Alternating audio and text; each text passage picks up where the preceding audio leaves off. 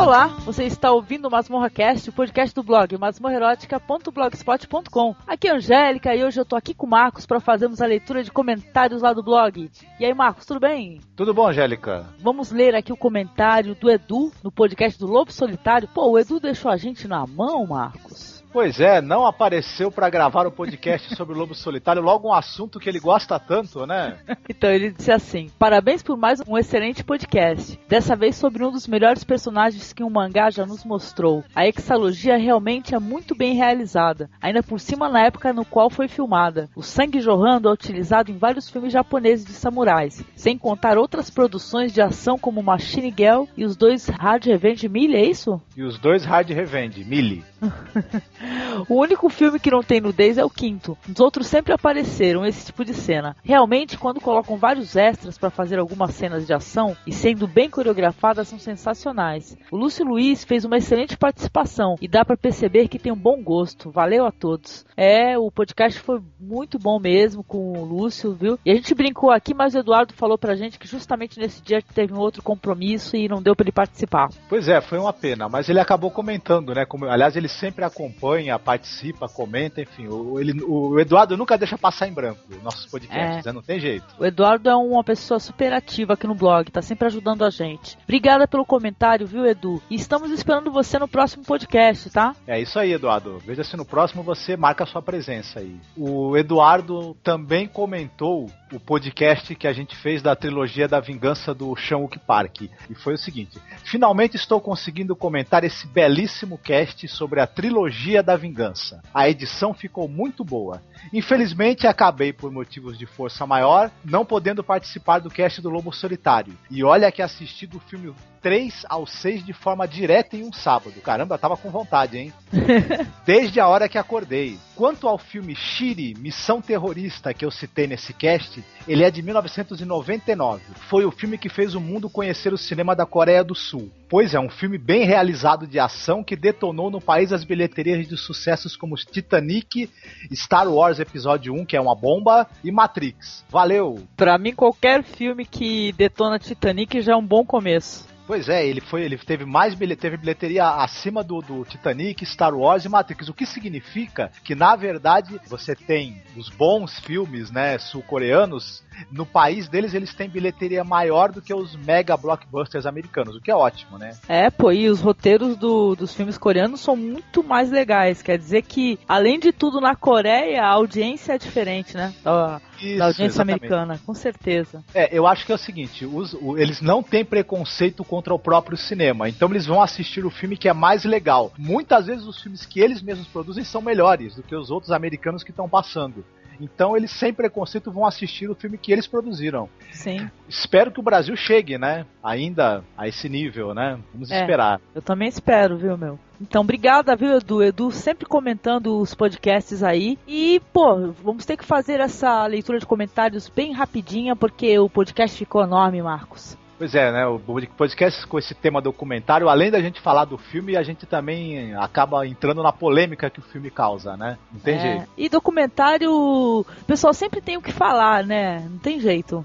Exatamente, ele fala sobre um determinado tema e as pessoas têm opiniões já, muitas vezes formadas sobre aquele tema e ele suscita discussão, né? Mesmo que a pessoa não tenha assistido o documentário, né? Por sinal. Exato às vezes não viu aquele, mas viu outros, ou já refletiu bastante sobre aquele tema, e a gente comentar o filme acaba mesmo né, levantando o assunto, né? Uhum. Então não teve jeito, foi um, um podcast com bastante discussão. Sim. Então, e eu digo assim para todos assim que acessarem a página do blog que poxa, cliquem no trailer dos documentários, porque até para você ver, para você conhecer, mesmo que o assunto não seja um assunto assim que lhe atraia, que seja uma coisa que já você tem um certo interesse, os trailers são todos muito interessantes e eu acho que vale a pena. É, mas porque também tem o seguinte, o documentário, assim, o gênero é, é produzido em grande quantidade, porque você tem os documentários para cinema, você tem as, os muitos documentários que são produzidos pelas TVs do mundo mundo todo. E, e, outra coisa, o cinema praticamente começou com o gênero documentário, né? Sim. Então é praticamente impossível falar de tudo que é importante. Então a gente tem que setorizar mesmo, ou escolher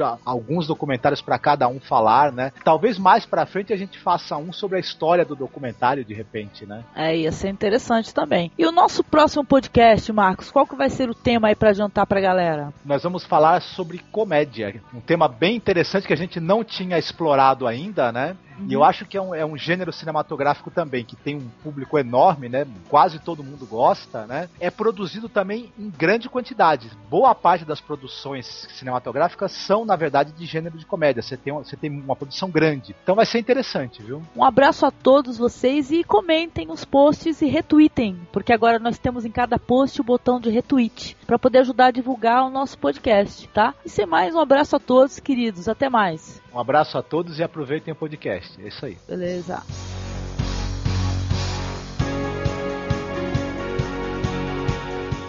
Eu, Estamira, visível e invisível. Eu tenho muitos sobrenomes. E esses sobrenomes vêm de todo lugar.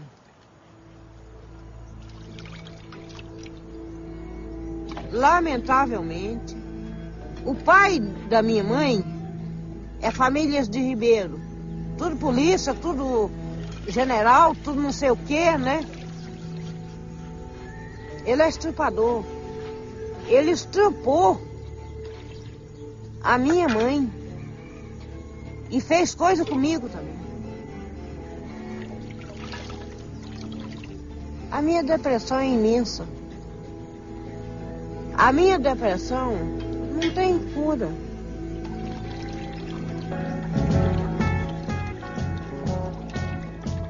Imagine me and you, I do. I think about you day and night.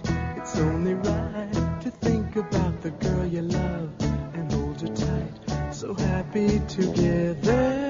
Olá, você está no Masmorra Cast, podcast do blog masmorrerótica.blogspot.com. Aqui é a Angélica e hoje estamos aqui para falarmos sobre documentários. Cada um vai escolher três que merecem ser indicados aos ouvintes aqui do Masmorra. Eu estou aqui com a Poliana. Olá, Angélica. Então, o meu blog é a Trindade Ovulante, www.cruxcredos.blogspot.com. Beleza, obrigada por participar com a gente, Poliana. Estamos aqui também com o Marcos. E aí, Marcos, tudo jóia, querido? Tudo certo, Angélica. Qual é o endereço do teu blog, Marcos? O meu blog eu não tenho blog, né?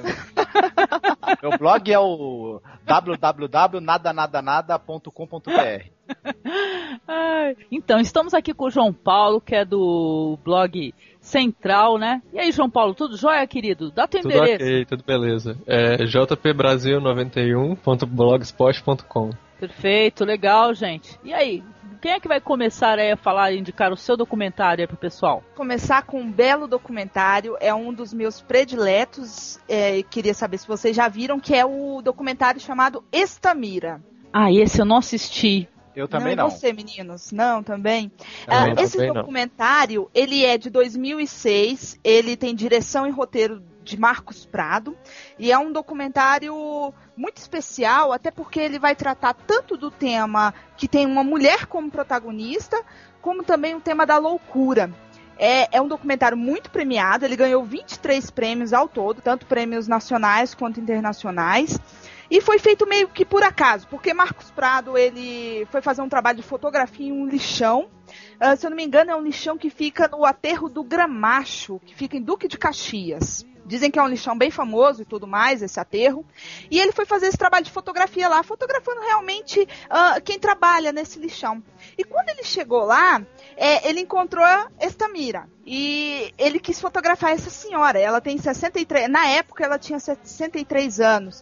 E ela falou que aceitava que ele fotografasse desde que ele a escutasse um pouco. E ele sentou para escutá-la, eles conversaram um pouco e aí pronto, ele teve a, o insight de fazer um documentário baseado na vida dessa mulher, que é uma vida muito sofrida, por sinal. Ela, aos 12 anos, ela foi entregue a um prostíbulo pelas mãos do próprio avô, o avô a vendeu para um prostíbulo.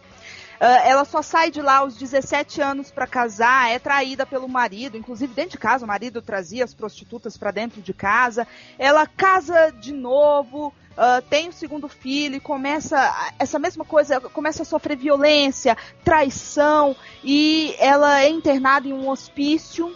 O, o marido é interno em um hospício, que é inclusive o Hospital Pedro II, que também é bem conhecido pelos maus tratos aos pacientes, né? Hum. É terrível. E nesse meio tempo, ela ainda foi estuprada duas vezes. Caramba! É, ela era uma mulher extremamente religiosa. E nesse último estupro, o meliante, né, falou que ela estava sendo estuprada pela vontade de Deus.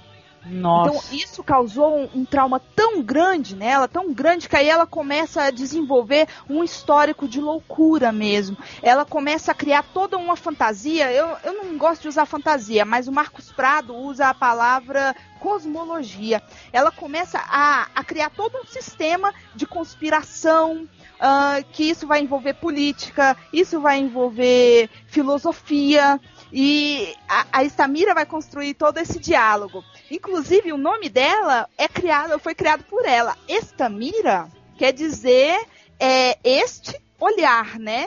Estamira é a mulher que pode ver tudo. Ela até coloca aqui, eu vou citar uma passagenzinha do que ela fala. Hum. Uh, vocês é comum, eu não sou comum. Eu sou o formato do que é comum. Eu vou explicar tudinho para vocês agora é de cegar o cérebro. Eu sou esta mira, o que vê tudo. E aí ela começa a, a ser uma profetisa. Ela sabe o, o papel dela no mundo e ela começa a profetizar. O documentário ele é filmado, tem cenas de Super 8 mesmo, de um colorido vivo e outros de preto e branco. E os primeiros 20 minutos é, são só falas da Estamira, principalmente em preto e branco. E depois nós temos que é, temos discursos dos filhos, que são as pessoas mais próximas dela, principalmente intriga com os filhos, já que ela tem um filho pastor e o filho acha que a mãe está realmente possuída por demônios, e nós temos a resposta da Estamira a tudo isso, e vai concluindo, uh, fala, uh, Estamira falando bastante do sistema manicomial, né? Que ela passa tomando remédios, ela começa a criticar o, os médicos que a, que a tratam, que não, não quer saber dela, na verdade, quer tratar do, da doença dela e pouco importa se ela está bem ou deixa de estar. E é um documentário fantástico da, da gente realmente ouvir a voz dessa, dessa loucura, que não é tão loucura assim sabe? Ver uma pessoa que de louca não tem nada, ela é muito lúcida, ela fala sobre tudo, ela discute sobre tudo, ela diz ser comunista, ela diz ser contra o poder das religiões, o poder de quem tenta manipular. É, é realmente surpreendente. Eu indico a vocês ver Estamira. Olha, muito interessante, viu? Legal esse. Ela ter conseguido ter essa voz, né? Porque o pessoal tem uma tendência a a renegar e ignorar o que os loucos falam, né? Os supostos loucos, né? Parece que no caso da Estamira, ela tinha mais uma, uma, uma dissociação da realidade e uma criação de uma realidade paralela para poder ter um contraponto da realidade horrorosa em que ela vivia, né? E também poder ter uma voz crítica em relação a isso, né? Só que muitas vezes essa, essas pessoas que têm essa dissociação, que, que viram outsiders, são taxados e, e, colocados em clínicas, etc. O, o Stamira ele, ele, é uma, uma grande bandeira na luta antimanicomial, que aparentemente no Brasil foi bem sucedida, né? A gente não sabe se pode ter um retrocesso nisso qualquer hora, né? Então... É, muita gente, né? É, acredite se quiser, tem reclama porque acabou esse sistema de manicômios no Brasil. Eles ficam falando assim, eles queriam colocar os seus parentes no manicômio, né, para poder se livrar da responsabilidade, que nem acontece até hoje em alguns locais com os idosos, né, que são abandonados, largados, né? Isso mesmo. A Estamira é uma grande voz né, nessa luta do movimento antimanicomial, como falou o Marcos, e é uma voz crítica que faz realmente a gente pensar que é, uma, uma senhora analfabeta vem nos ensinar filosofia, sabe? Realmente faz a gente pensar que o, o, conhecimento vai muito além dos livros, muito além de títulos. Conhecimento é vivência e experiência. É isso que Stamira traz. Sim, e o que, que é ou não sanidade, né? O que, que deve ser a sanidade? Será que somos sãos, né? Deve levantar essa pergunta também, né? Uhum, sim, certamente, Angélica. É o conjunto da sociedade, ele com certeza não é são. E as pessoas individualmente todas carregam alguma carga de neurose, né? Menor ou maior, né? Uhum. Mais profunda, mais superficial. Então essa coisa da gente taxar uns de loucos e outros de normal, né? Não sei, é, tem, alguma, tem algumas agremiações religiosas aí que estão lotadas, né? E dizer que aquele pessoal todo é normal e, e é, os preconceitos que craçam na sociedade, se isso é coisa de gente normal, muita coisa que a gente mesmo faz, então tá difícil definir normalidade, viu? Infelizmente. Uhum.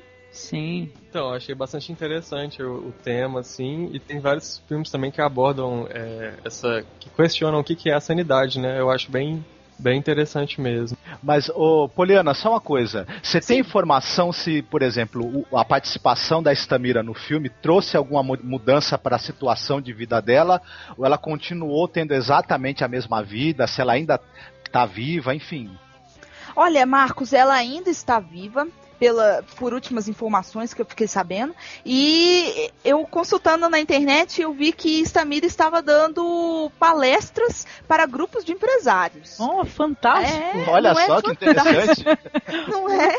Bom, cara. Muito interessante. Uma, uma velhinha, sabe, analfabeta, realmente passando todos os conhecimentos dela para um grupo de empresários. Eu fiquei muito feliz ao saber disso. Não sei se mudou realmente a, a vida dela, né? Porque eu fico meio com o pé atrás, assim, se a gente pegar o exemplo na, na literatura, daquela daquela escritora que escreveu o Diário de uma Favelada. Não sei se vocês. Não, não. Não cheguei Sim, a... a Maria Carolina de Jesus. Ela publicou um livro, só que aí quem ganhou dinheiro mesmo foi o editor, ela acabou morrendo na pobreza. Nossa. Eu não sei se a situação da Estamira modificou de verdade. Uma que ela falou que, no documentário mesmo, ela fala que não sairia nunca do lixão, porque o lixão é a vida dela, né? É ali que ela consegue ver o lixo de todo mundo, é ali que ela consegue ver quem é todo mundo. É, mas eu fiquei sabendo que ela realmente está ministrando palestras. Fantástico, adorei. Muito legal. Ah, com Será certeza ela, vai... ela, ela, deve ser melhor do que o cara do segredo, cara, aposto. Ah, certamente! Todo mundo é melhor do que aquele cara do segredo, hein? E outros livros de autoajuda que estão por aí. Credo, aquele... vários. Aquele cara é uma esfinge sem segredo. Bom, primeiro eu vou eu escolhi falar de um documentário chamado Bem-vindo a São Paulo, que ele foi feito é, quando a cidade completou 450 anos. É como se fosse vários curtas de 13 diretores diferentes. Hum. É, é, bem interessante, tem vários é, diretores internacionais, inclusive. É, o Wolfgang Becker, do, do Adeus Lenin, tá nele, inclusive. É, a Maria de Medeiros, eu não sei se ela é diretora de, de filmes também, mas ela é, é uma atriz e cantora portuguesa também. O segmento dela é muito interessante, inclusive é o que eu mais gostei, assim, que é, é uma cena, assim, bem... É meio difícil de escrever, mas é ela ela vai recitando o, o aquele, aquela música São Paulo do Caetano Veloso, esqueci, eu não sei se o nome dela é São Paulo é mesmo. É Sampa, Sampa. né? Sampa. É. Então, que já tem um tempo já que eu vi ele, o documentário. Inclusive, o documentário é todo, na, é, é, todo narrado pelo Caetano Veloso. E ele também participa como, é, como diretor. Muito interessante, mostra vários pontos de vista diferentes, inclusive a questão da imigração, os problemas. Assim, é bem interessante mesmo, acho que vale a pena assistir. Ah, então, e você, é, ouvindo aí o teu comentário inicial, né? Isso daí me recordou que existe na mesma categoria é, o Paris Eu Te Amo, né? E o Nova York Eu Te Amo. E havia sido comentado há um, há um tempo atrás que é, faria-se no Brasil um filme no mesmo gênero, com vários diretores, vários curtas, né? Será que por acaso é esse, Marcos? Eu acho que não, porque é o seguinte, esse é documental. O, vai haver um São não, Paulo... vários curtas é, com vários diretores. Isso, não, Igualzinho mas esse... Paris Eu Te Amo e Não Vale Que Eu Te Amo. Então, mas esse que o João Paulo está falando, eles, eles são trechos de documentais. É, o que vai ser feito ainda vão ser curtas de ficção. É uma, algo como São Paulo Eu Te Amo. Hum, sim. Tal. Dentro é, dessa vi... franquia, né? Isso eu vi que ia ter um Rio Eu Te Amo. Eu acho que era rumor e tal, mas eu não tenho certeza. mas Como que... seria um Rio Eu Te Amo, né? É. Bom, tem vários aspectos uma cidade, né? Que às vezes não, não estão que... divulgados pela mídia, infelizmente. Né? É só colocar colete à prova de balas na equipe que dá para filmar numa boa, viu? Ah, também não é assim, né, gente?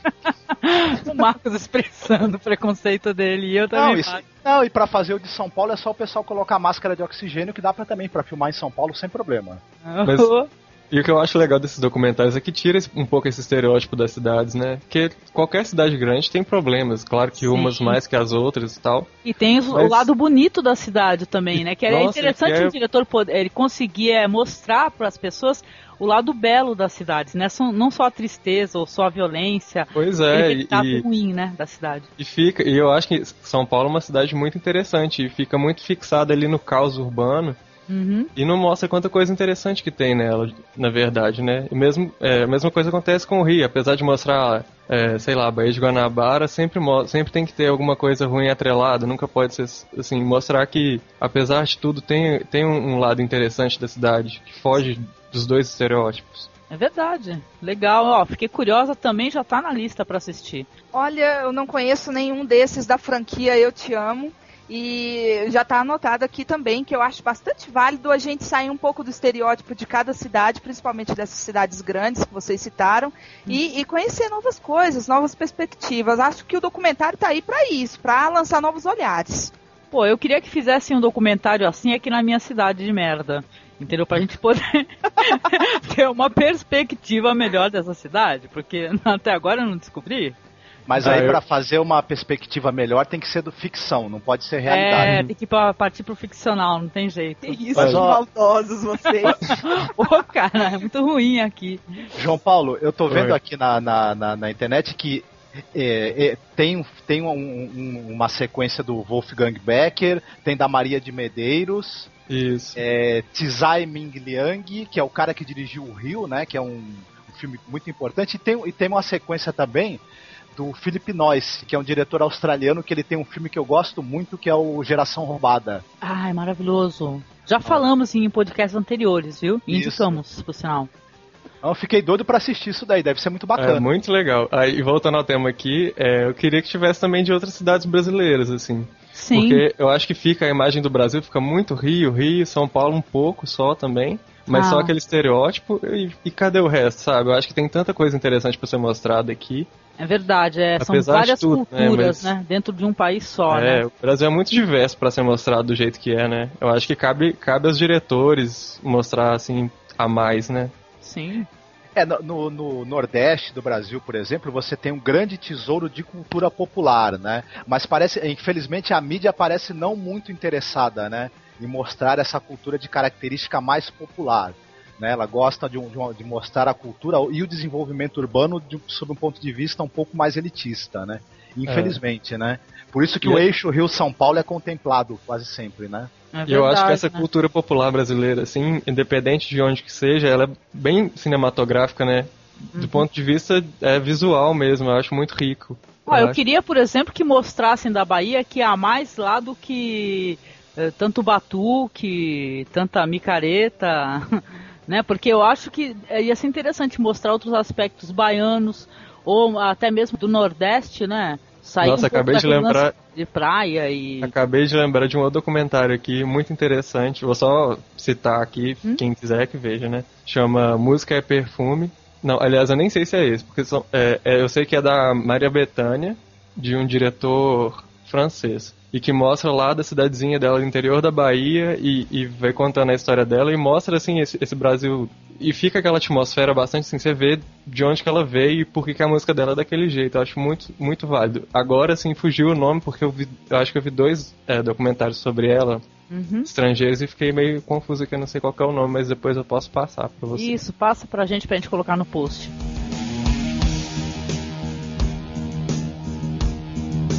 Eu vou falar de um filme que é de 1989, dirigido pelo Jorge Furtado. O Jorge Furtado, é, o pessoal deve, deve lembrar dele como diretor do filme O Homem que Copiava, que é uma, um filme bastante bacana, e de um outro filme também que eu gosto muito, que é o Saneamento Básico Filme. São, são dois filmes de ficção muito legais aí que fizeram bastante sucesso, é, recheados de, de estrelas globais, enfim. Mas em 89 ele dirigiu um curta-metragem de 13 minutos. É, eu, eu, acho que, que, que, esse filme ele é, ele é um marco na cultura cinematográfica brasileira dos últimos tempos, dos últimos 20, 30 anos. Primeiro que ele é um filme que teve projeção internacional. Ele, ele, ele é considerado um dos 100 melhores documentários do, do século. É, entrou aí na lista dos mil filmes que você tem que ver antes de morrer, se você viver bastante, de preferência, né? Porque para ver né, tudo que eles colocam nessa lista fica até difícil. E, e o filme, ele é bem curtinho, bem direto no que ele pretende mostrar. Eu acho que o impacto dele é muito superior a, a, vários filmes aí que gastam horas com discurso, com lenga-lenga, com, com retórica. Ele vai direto ao ponto, que basicamente é o seguinte: ele, inicia, ele, ele vai fazendo uma, uma leitura da, da cadeia de produção de alimentos aqui. Você pega o, o, o, tomate que é produzido, o tomate que depois, se não é consumido, se não é comprado no supermercado, ele fica meio velho, é jogado no lixão. Depois você tem o lixão, claro, serve de, de fonte de alimento para algumas pessoas, né? É, uma parte, você tem um pessoal que recolhe uma parte do alimento que é jogado no lixão para fazer uma seleção desse alimento para ser dado aos porcos de um determinado local, que é a Ilha das Flores, onde tem uma criação de porcos, e o que os porcos, ou seja, o que já foi rejeitado no supermercado foi parar no lixão, foi selecionado para dar para os porcos, o que os porcos rejeitam, o dono da fazenda libera para os moradores pobres da, da, da, da região.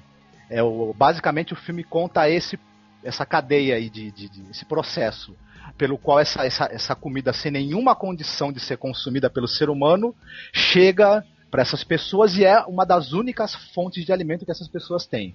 E essa é uma realidade que de 89 para cá continua igual, né? O Brasil tem apenas, sei lá, 20 ou 30 milhões de pessoas vivendo numa situação parecida como essa, né? A gente tem aí esses programas de segurança alimentar, todos que, que, que acabaram não dando certo, esses, o processo de distribuição e recolhimento dos alimentos não funciona, tem desvio, tem corrupção, enfim. O Brasil não, não sabe o que fazer em relação ao problema da miséria e da fome.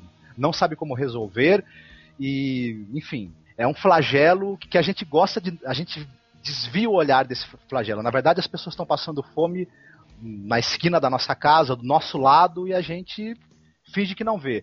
E esse documentário eu acho que ele ainda é um tapa na cara, porque além dele mostrar tudo isso, esse absurdo, ele deixa o, tempo todo claro que isso é feito por seres humanos inteligentes que possuem um cérebro desenvolvido, que possuem o, po o polegar opositor para, para mexer em instrumentos de precisão e realizar tarefas e modificar o ambiente onde vivem, né? É, contra outros seres humanos igualmente, né, inteligentes e que possuem emoções, que possuem sentimentos, né? É a exploração do homem pelo homem, é, a, é o descaso, né, que uma parcela da população vive, a uhum. exclusão uhum. absoluta e é isso. É um filme para mim muito claro, muito direto e que todo mundo precisaria ver, que todo mundo que vive no Brasil, com certeza. Ele é veiculado nas escolas, eu acho isso muito positivo. Ele, quem, quem trabalha em escola, quem é professor, com certeza já viu porque ele é um filme que tem muito, passa bastante nas escolas e tudo. Eu fico feliz de saber que pelo menos as crianças aí estão tendo acesso, né? A esse é. filme e esse questionamento. Espero que com acompanhamento adequado, né, dos professores, para que esse, essa discussão ganhe, né? Ela, ela, ela se propague. E talvez o futuro aí a gente tenha menos, né? Alguns milhões a menos de miseráveis no Brasil, quem sabe? Sim. Então, e é interessante esse, esse, lance que você falou do cérebro desenvolvido e polegar opositor, né? Que eu assisti esse filme com a minha filha e tal, e ela, criança, né? Esse é um curta de documentário de quantos minutos, mais ou menos? 13 minutos. 13 minutos, né? Isso daí foi. É, eles falam isso muitas vezes durante esse curta. Né, e ela falou assim: Ah, poxa, mas por que, que eles estão repetindo isso o tempo todo, repetindo e repetindo, repetindo? É pelo seguinte, porque eu até conversei com ela, é porque como é que pode um ser com um cérebro desenvolvido e polegar opositor, que dá para a pessoa usar, fazer várias coisas que não tem no reino animal, né? É fazer tanta.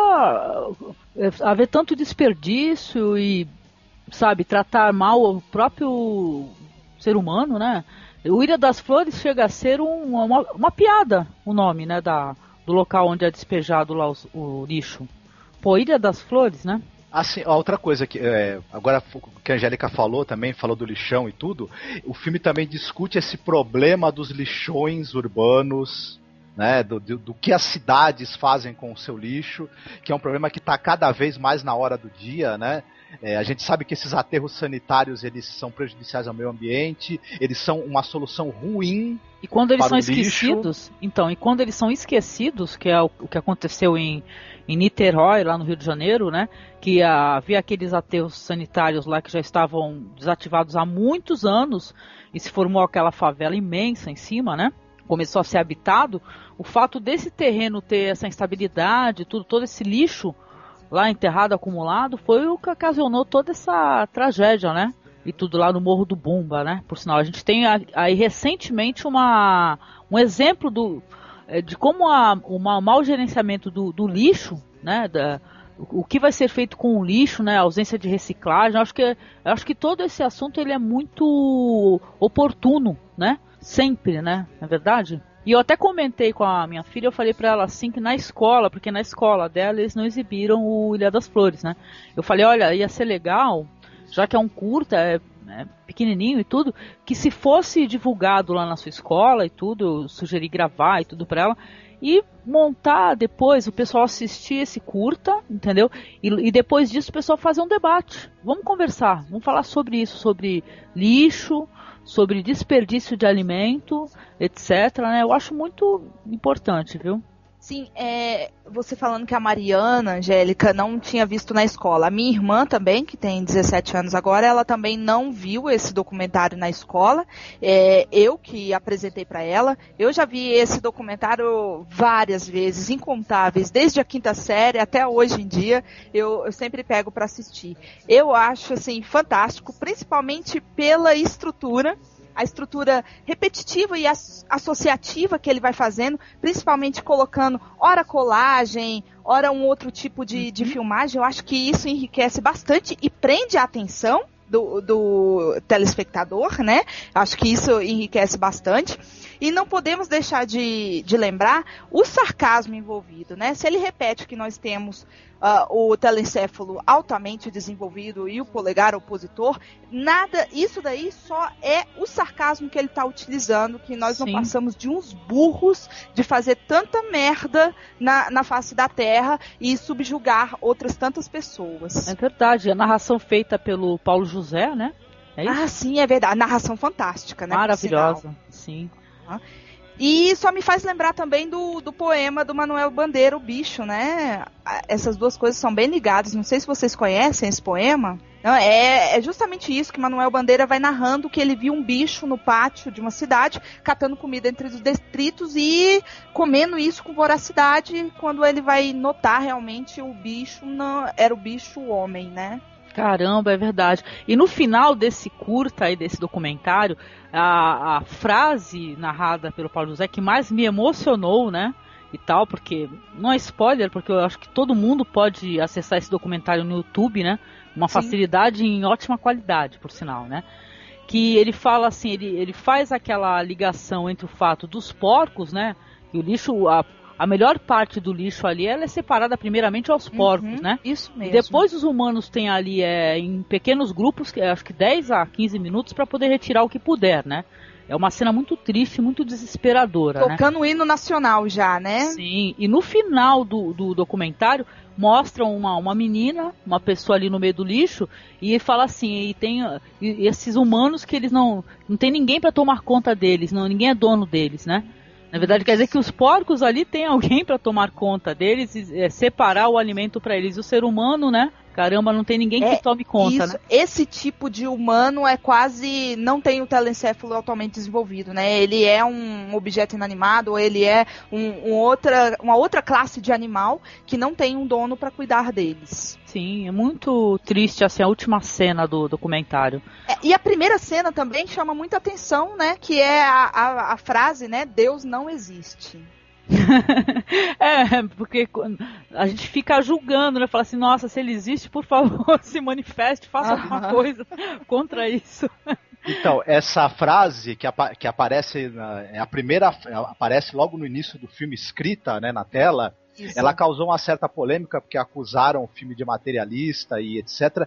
Porém, ele é um filme que ele foi a, CNBB, a Confederação Nacional dos Bispos do Brasil, fez um hype em cima do filme, é, incentivou todo mundo a assistir, deu um prêmio pro filme.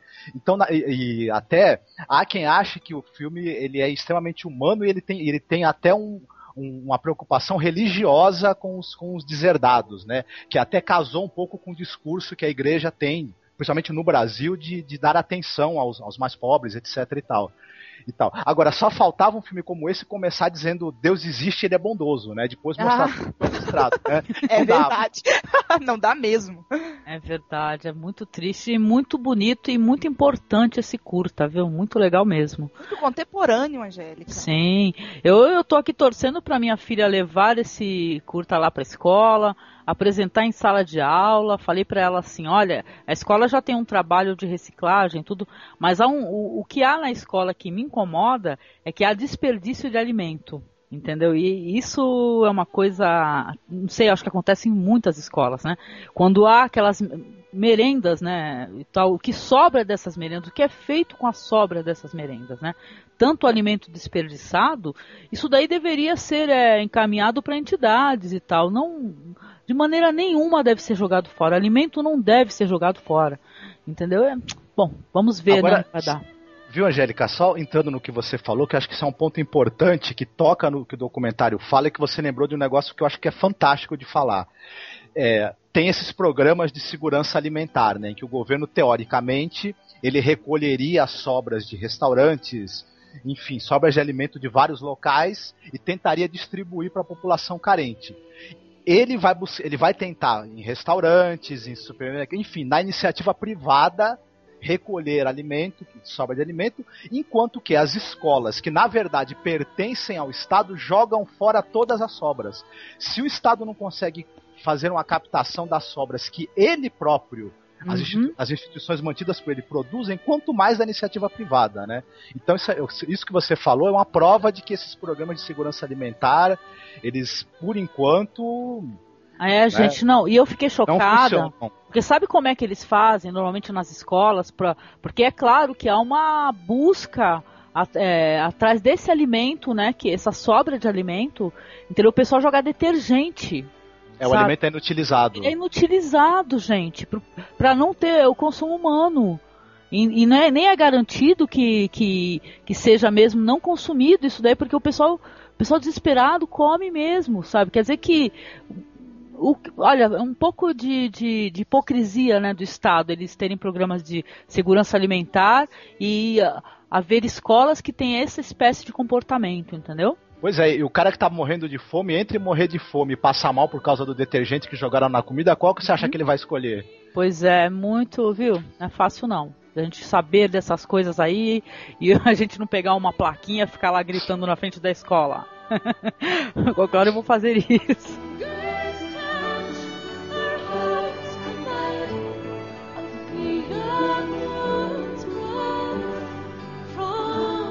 Eu vou partir aqui para um outro lado, Vocês falaram de documentários maravilhosos e tudo, né?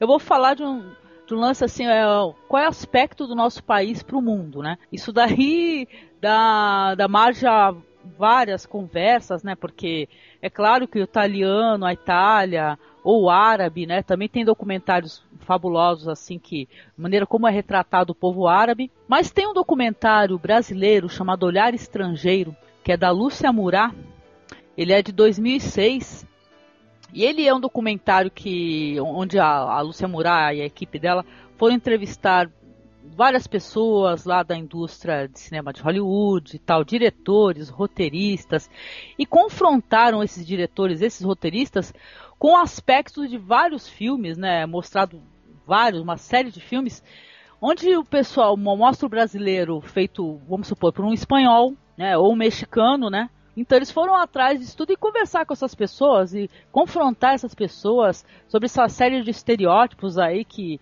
que o Brasil tem no, no mundo inteiro, nos filmes, né? Por exemplo, vocês sabiam, gente, que tem mais de 40 filmes onde o, os ladrões vão vir pro Brasil? Nossa, essa eu não sabia. É, então, isso aí tava no documentário. 40 filmes, entendeu? Chega a ser uma brincadeira, em tudo conta. É. Quando o cara quer fugir, o cara vem pro Brasil. Ele fala do Rio. Que quer, ou seja, nosso país é um, é, um, que, um, um porto seguro para toda espécie de marginalidade, né? E outra série de coisas interessantes que são revoltantes para a gente como brasileiro ver, né? Tem filmes aí que tá o Michael Caine na praia, por exemplo, com um papagaio no ombro e um macaco no outro.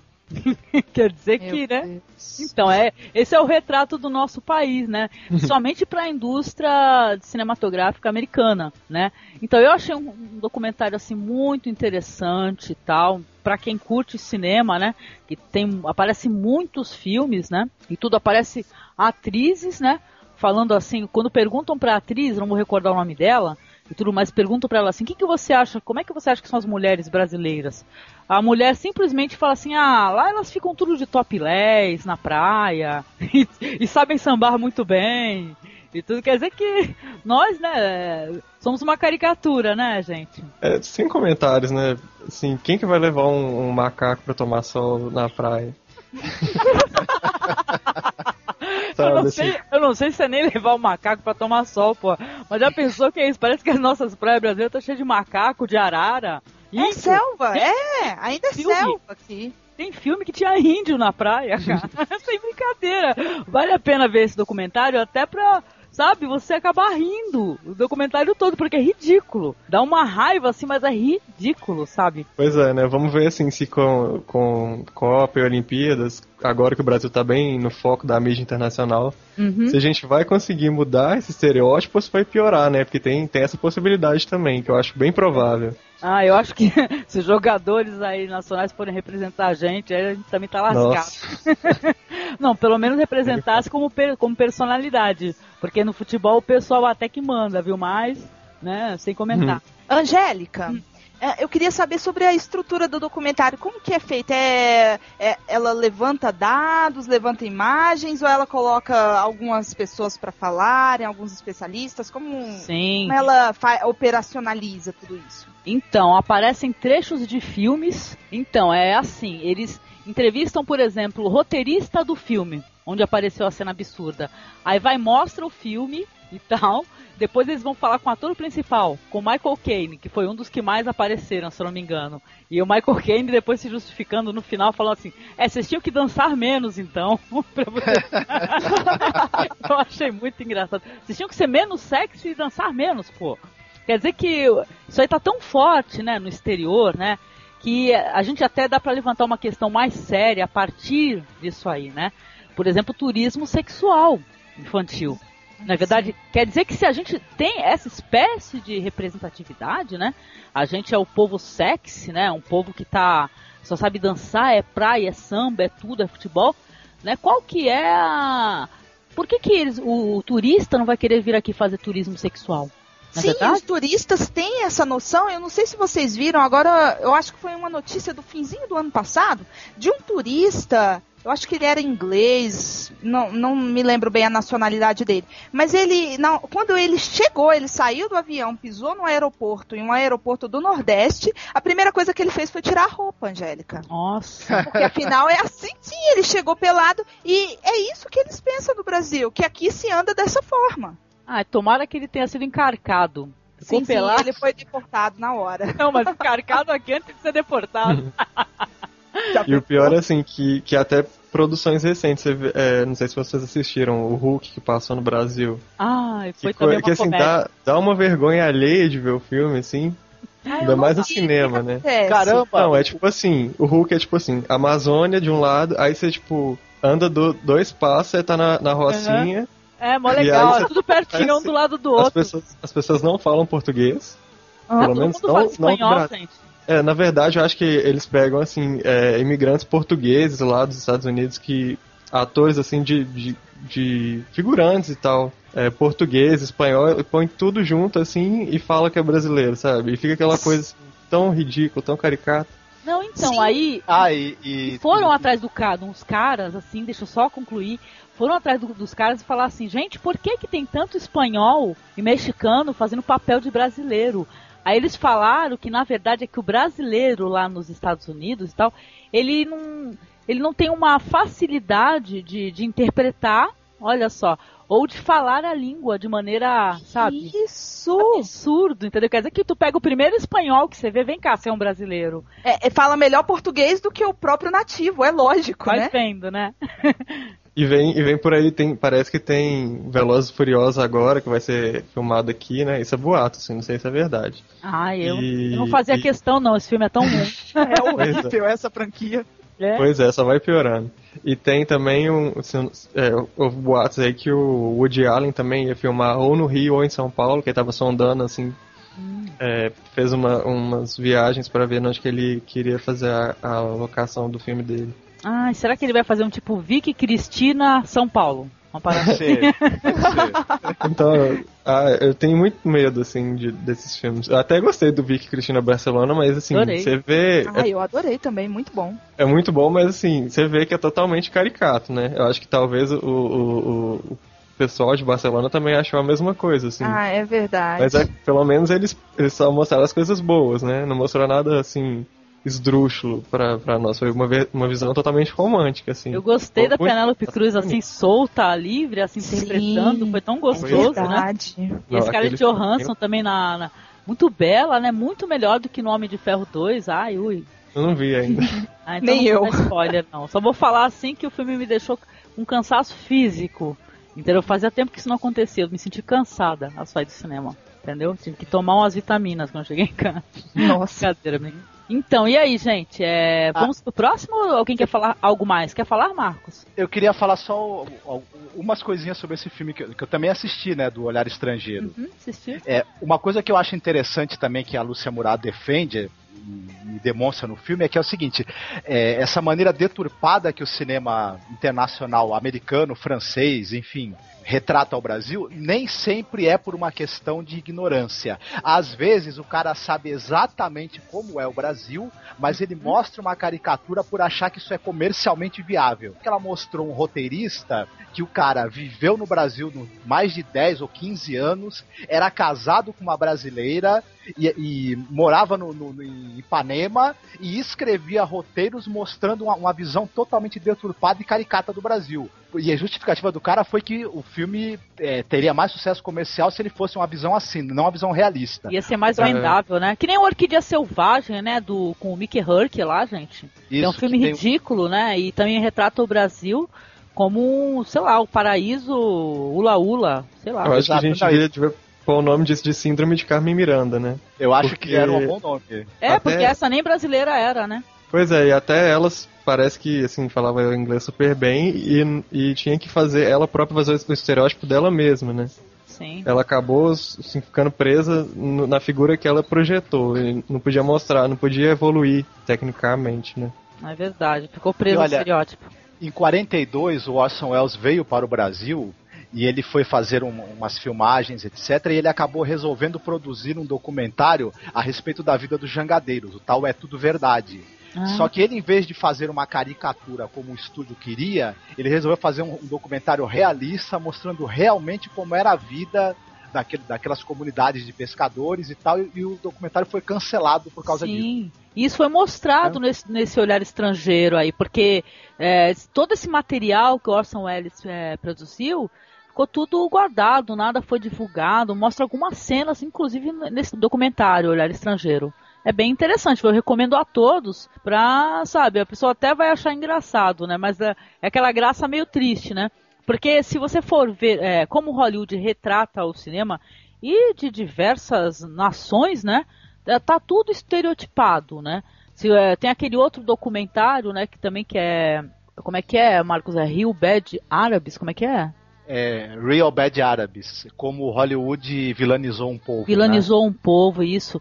Então, esse documentário também é outro documentário que mostra como Hollywood retrata mal os povos, entendeu? Os italianos do mesmo jeito e por aí vai, gente. Quer dizer que eu acho que é válido, sim, é, o pessoal produzir documentários assim para mostrar e confrontar Hollywood. Entendeu? Falar assim, olha, nós não somos só isso, entendeu? Nós somos aqui um, um- um país, uma nação com muita coisa diferente, Sabe, tem, pô, tem gente que acha que aqui ainda é um país cheio de índio.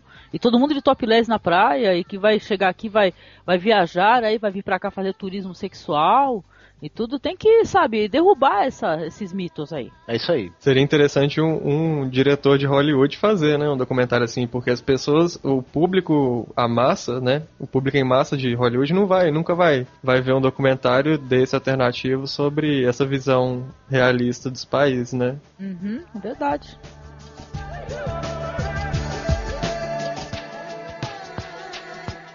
O meu segundo documentário se chama A Margem do Corpo. Foi desenvolvida por uma ONG aqui daqui de Brasília chamada ANIS, que é uma ONG preocupada com gênero e bioética. E quem dirigiu foi a professora Débora Diniz. Esse documentário vai contar a história de uma jovem de, de 19 anos, o nome dela é Deuseli Vanines, do interior do Goiás, eu não sei se é Goiás, é, interior de Goiás, o entorno aqui de Brasília, Alexânia, uh, depois Goiânia, ela vai se, a história vai se dar nessas cidades. A história aconteceu em 1995 e conta a história dessa Deuseli. Essa Deuseli, ela foi vítima de um estupro, só que a gente fica meio assim se houve ou não estupro, se ela forjou tudo isso. Acontece que ela estava grávida e ela conseguiu a ordem para interromper a gravidez. A lei já assegurava esse direito às mulheres.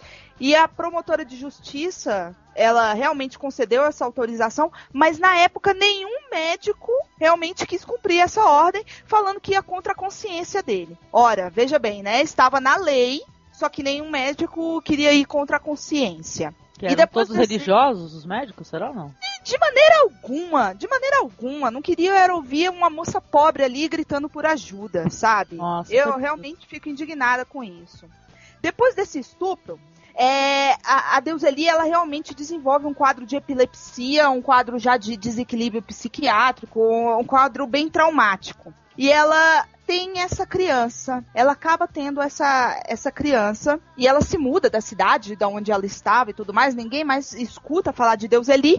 E depois, 11 meses depois, eles começam a saber o que houve, que Deus Eli mata sua filha afogada na banheira, ou sua filha de 11 meses com o mesmo recurso do, do estupro. É, panelas jogadas ao, ao, chão, roupa rasgada, cabelo cortado. Ela reproduz como se fosse um ritual daquele estupro e mata sua filha afogada na banheira. Muitos religiosos vieram falar que era possessão do, demoníaca, como sempre. Aí tivemos de, direitos humanos em cima desse caso. Ela acaba sendo julgada e foi condenada. Lá na cadeia ela teve um outro bebê, que foi, foi entregue para adoção, né? Uma ONG religiosa na época chamada Provida. É uma ONG bem famosa aí, é, fez com que a Deus ele tivesse essa criança e essa criança fosse dada para adoção. Ela acaba engravidando uma outra vez, só que acaba morrendo no quinto mês de gestação é por causa desconhecida. Simplesmente foi parar numa UTI e até hoje não se sabe mais nada da, da Deuseli. É, o documentário ele é muito forte porque nós não conhecemos quem é a família de Deus Eli, nós não sabemos quem é essa garota. Ela já havia morrido quando o documentário foi feito, que ela morreu pelo ano de 98, e o documentário foi feito em 2006. Então o que nós temos é um grande processo de dois volumes, contando todo esse caso, um processo cheio de furos, e vizinhos falando mal, falando que na verdade ela não deve ter sido estuprada coisa nenhuma, que ela que inventou tudo, que ela era uma piranha, ela era uma vagabunda. Uh, Uh, outras pessoas tentando opinar, discurso de vários padres falando que realmente não deveria, ela não deveria ter pedido nenhum aborto, deveria ter tido a criança. É, então a discussão para em classe, em cor e ainda mais nos direitos das mulheres. Eu acho um documentário fortíssimo, é, já é premiado também internacionalmente. Não é muito difícil de encontrar, por mais que ele seja bem alternativo, assim, feito por uma ONG, mas ele é super barato.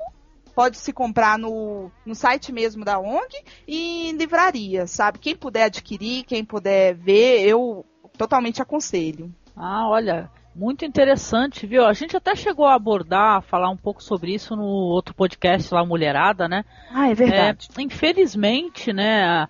Que nem você falou que essas pessoas aí estavam aí falando que ela não foi estuprada nada, que ela ficou, que ela teve ela, sexo aí, queria se beneficiar disso, né?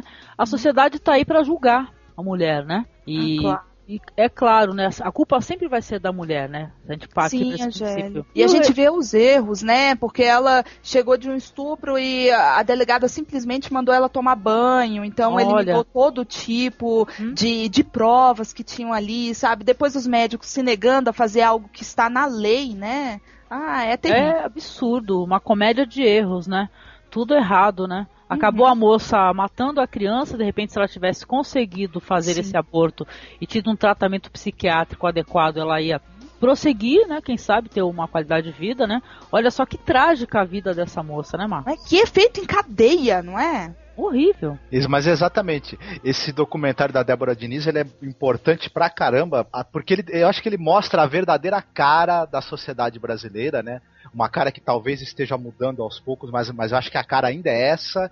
Ele mostra como as instituições no Brasil não funcionam, elas não protegem o, o cidadão, pelo menos o cidadão mais pobre, o cidadão das camadas sociais aí tem menos, menor poder, aquisitivo, ou seja, os, os, o que deveria servir para proteger o cidadão, as instituições que eu falo não é só a polícia, não é só as instituições de saúde, as, as instituições religiosas, por exemplo, a própria igreja mesmo, ela é, gosta de dizer que ela está aí para proteger, para ajudar, enfim, para acolher os pobres. E, só que em determinados momentos ela faz justamente o contrário, ela exclui também, né? Porque não compreende a dimensão humana que leva as pessoas a fazerem coisas que são contra, né? Alguns dogmas que eles pregam, enfim, de pureza, de castidade, de, de enfim, o que seja, e aí a pessoa também não recebe ajuda, pelo contrário, ela é, é vilanizada. E, e, exatamente, é, é, como você falou, é um, efe, é, um, é um efeito em cadeia, uma, uma tragédia chamando a outra, sendo, sendo motor da outra, e que no fim uma vida destruída, né? Uma vida não, né? Duas vidas destruídas, né? Tal. E num, num processo que poderia, acho eu, em, em, em, vários momentos ter sido interrompido por um pouco de solidariedade, um pouco de compreensão e pelas instituições fazerem o trabalho que elas deveriam fazer junto com o cidadão, né? É isso mesmo, Marcos. E o que eu acho mais legal nesse, nesse documentário é que pega, sai do, do nível de abstração e vai lá é, na concretude mesmo e pega uma, uma jovem que passou por tudo isso. É o que você estava falando, dá uma cara ao problema, né? Peraí, aconteceu tudo isso com uma jovem. Pois é, é, é, isso aí se repete apenas algumas centenas de milhares de vezes todo ano no Brasil, né? Isso mesmo, isso mesmo. E todo mundo faz questão de silenciar e falar que. e ficar jogando um problema de um para o outro, como acontece no documentário. Você vê que o procurador vai jogar para defensor e o defensor vai jogar para o juiz e o juiz vai jogar para o médico. Ó, oh, não tem nada a ver, eu emeti a, a, a ordem para que ela fizesse a interrupção da gravidez, ele que não quis cumprir, e depois ela sumiu. É, fica assim, jogando de um para outro, até resultar na morte da deusa Eli no, no infanticídio que aconteceu. Uhum. Eu, eu acho que um bom resumo para isso é o seguinte: o, o pessoal tem aquela frase, é pagando bem que mal tem. Mas acho que outra frase que vale muito no nosso país é assim: de graça nem para salvar a vida de alguém. Sim, sim, é verdade, Marcos. Então, mas é o tal negócio: quem sofre é sempre é o dito excluído, né? O pobre, na verdade. Ah, eu só queria falar que esse lado do documentário que denuncia, né, que mostra a realidade assim, eu acho que é bem impactante e, e é uma ferramenta assim que devia até ser usado mais vezes, né? Porque não tem tanto custo para ser feito e o resultado final pode ter um alcance assim é muito grande, né? Sim, o documentário é, é para isso mesmo, né?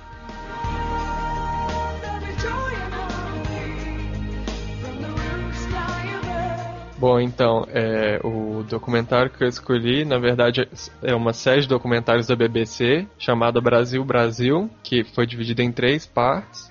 É, e conta assim, é um paralelo da história é, da história do Brasil mesmo sendo contada por uma perspectiva do da música. E eu acho que é assim um filme muito interessante. O primeiro é samba de, é, do samba à bossa, que, que cobre desde o do comecinho do Brasil mesmo, da quando foi criada assim uma identidade brasileira e todo todo todo o interesse político por trás disso, até a bossa nova e depois vem a, a, a revolução da Tropicália que mostra, além da Tropicália, todo o contexto político que estava correndo no Brasil, a ditadura e tal, assim, bem interessante mesmo. E o último documentário chama Um Conto de Quatro Cidades, que conta o que, que veio depois do samba e da Tropicália. Qual, que, o que, que, qual foi o legado do, da, da música brasileira e o que, que é a música brasileira hoje. É, e, e, são, aí, aí é contado histórias do rap em São Paulo, do funk no Rio, do mostra a Nação Zumbi no,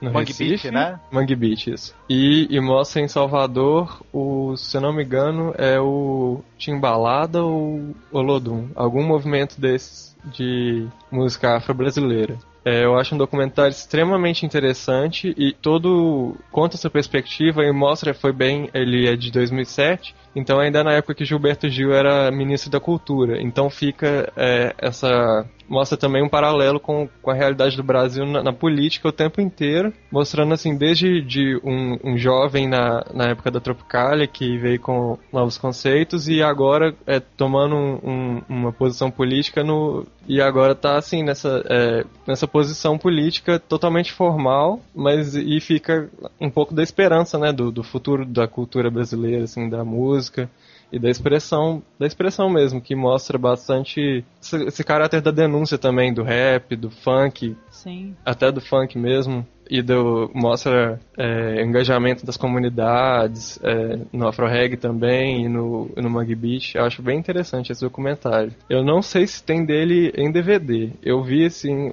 no YouTube assim, tá até ruim de ver a qualidade, infelizmente. Uhum. Não achei assim é, em qualidade melhor na internet e também acho que não tem disponível nas locadoras, nem para comprar. Mas enfim, quem quiser, quem quiser ver tem no YouTube. Pô, que interessante, viu? Fala Pois é, sobre muito isso, é, é, essas, esses movimentos Tropicália e outros é, movimentos musicais, né? Brasileiros, É. né? Exatamente. Interessante, conta- né? Conta Porque ce- mostra o cenário político também, que, que eu achei uma coisa muito legal, né? Que conta a história do país de maneira cultural e política ao mesmo tempo. E como que. Qual é a relação dessas duas coisas. Então, eu não, eu não assisti, mas eu achei a abordagem que o João Paulo tá falando muito interessante. Eu vou ver se eu procuro ver. E é- essa coisa da que ele estava mesmo citando, Tropicália, a Bossa Nova, né? A Bossa Nova nos anos 50, aquela coisa da. da- o, o- samba que era aquela coisa popular, né? Característica do- dos morros, do- das favelas, etc. Né? E como você me falou, a- é, é parte da identidade brasileira. Depois a, a classe média intelectualizada, né? A classe média culta se apropriou do samba e fez esse meio samba, meio jazz, que é a bossa nova. Já, já isso é uma coisa que tem a cara também desse, dos anos 50 no Brasil, Brasília, Juscelino, bossa nova, enfim, virou até Pois uma é. espécie de estereótipo da época, né? E mostra, mostra tudo, mostra o contexto histórico. Eu achei bastante, assim, não ficou uma coisa estereotipada, nem, nem uma visão muito romântica, assim, sabe? Ficou muito, muito, acho que até fidedigno mesmo ao que, ao, à história brasileira. E é uma coisa engraçada que você te- aí você teve a Tropicália, que também era um, era- eram intelectuais de classe média alta, e hoje, na verdade, esse registro mais alternativo do que acontece é, socialmente no Brasil e culturalmente voltou para a periferia. Tem o pessoal do, do rap, do funk, e tem também os escritores da periferia. Né, que é, eles estão aí com. Você tem uma, uma série de, de- de jovens escritores aí ad- advindos da periferia que eles têm uma, uma obra muito pungente, muito interessante e que, tem, e que tem uma força maior do que essa literatura talvez mais culta que, o- que é produzida também né, no Brasil hoje em dia, que perdeu um pouco da força. Né? Acho que a, a arte brasileira, mesmo a, a arte popular, tá- te- está com mais força e está tendo mais o que dizer do que a, a dita arte culta atualmente. De novo, né, no Brasil. Olha, eu não, não conheço muito de música brasileira, por incrível que pareça. Conheço uma coisinha ou outra que, que eu vejo por aí. Mas gostei bastante desse documentário, principalmente porque eu acho e eu acredito piamente que a música é um elemento social importantíssimo. A gente vê aí pelo Mangue Beat, né? Um movimento social e transformador, então deve ser muito bom ver as pessoas, como o João Paulo estava falando, se reunindo em comunidades e, em prol dessa produção musical. Pois é, né? E ressalta também que a música é, o, é, o, é a forma de cultura mais acessível no Brasil, né? E que ela chega em todos os lugares. Então, assim, eu acho que tem esse caráter político bastante, é, é bastante importante, assim, né? Não só o caráter que depois vem, vem essa coisa da indústria do entretenimento, que vem com essa coisa só vender, só vender, e cadê, cadê a cultura? E onde que está a nossa realidade, né? O que, que a gente pode fazer? Como que a gente pode fazer isso ser interessante para os outros? Como que isso pode melhorar o nosso país, assim? Olha, Eu acho que fica aí essa pergunta. Legal, viu? Interessante. Vou assistir também, vou procurar, viu, João Paulo?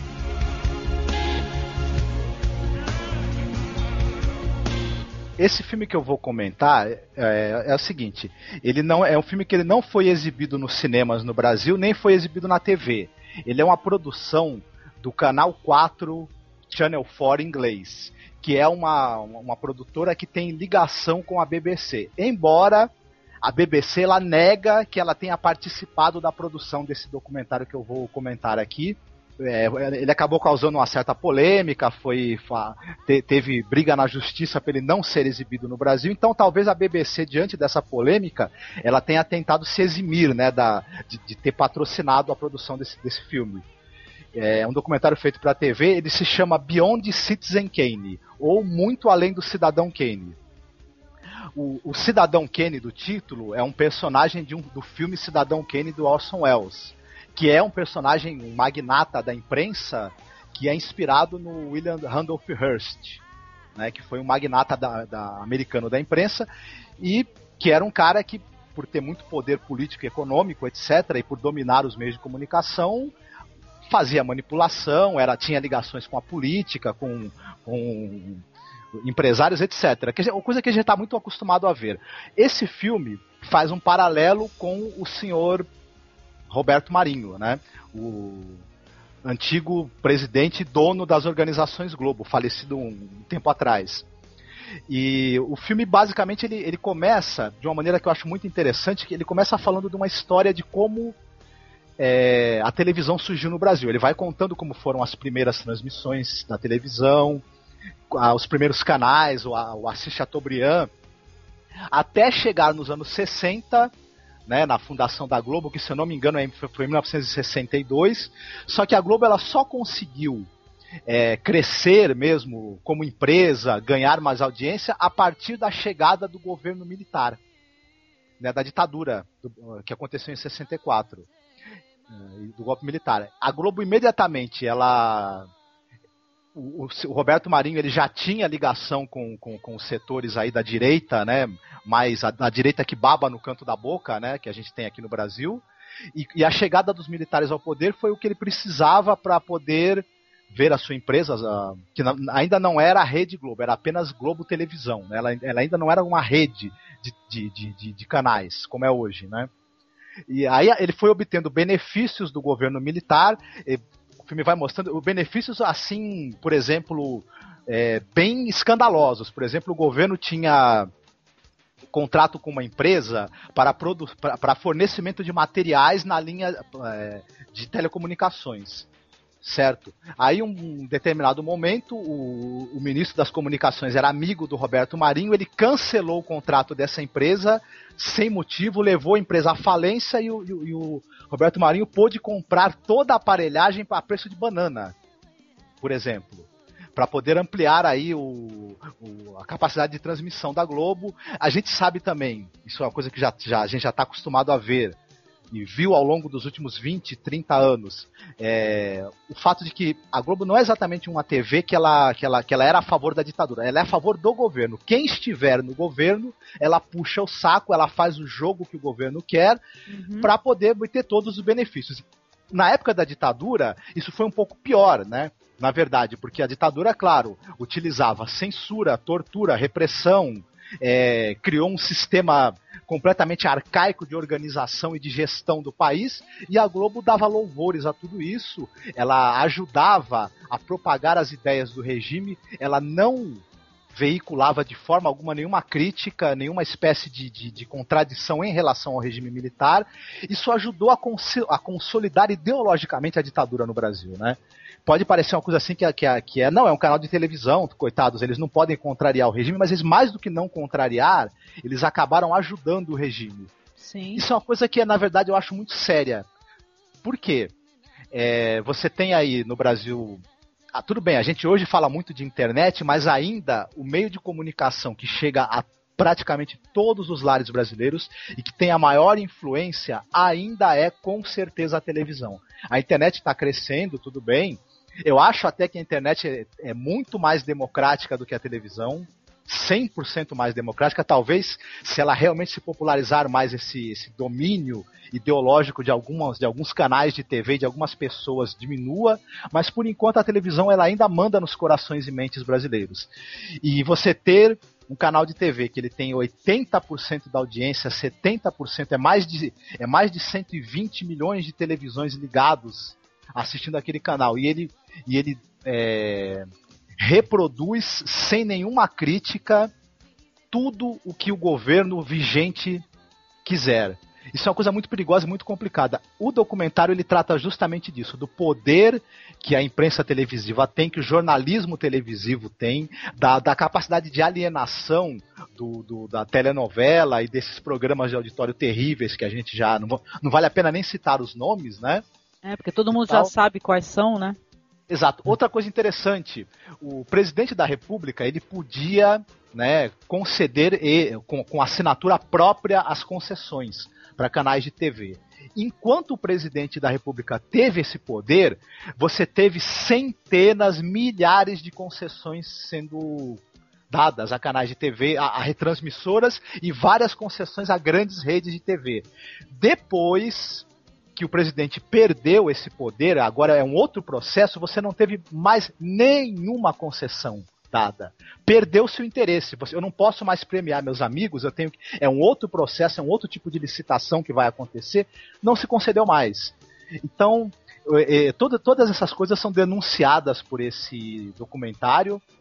Outra coisa que o documentário ele denuncia de uma maneira eu acho muito interessante foi a, a manipulação que foi feita quando da, da do, o segundo debate entre o Collor e o Lula, né, que foi feita uma, uma isso não, não sou eu que estou falando nem só o documentário, é, os órgãos de imprensa em geral, os jornalistas, é, outras redes de TV e as cabeças pensantes do país foram unânimes em dizer foi uma manipulação descarada, né?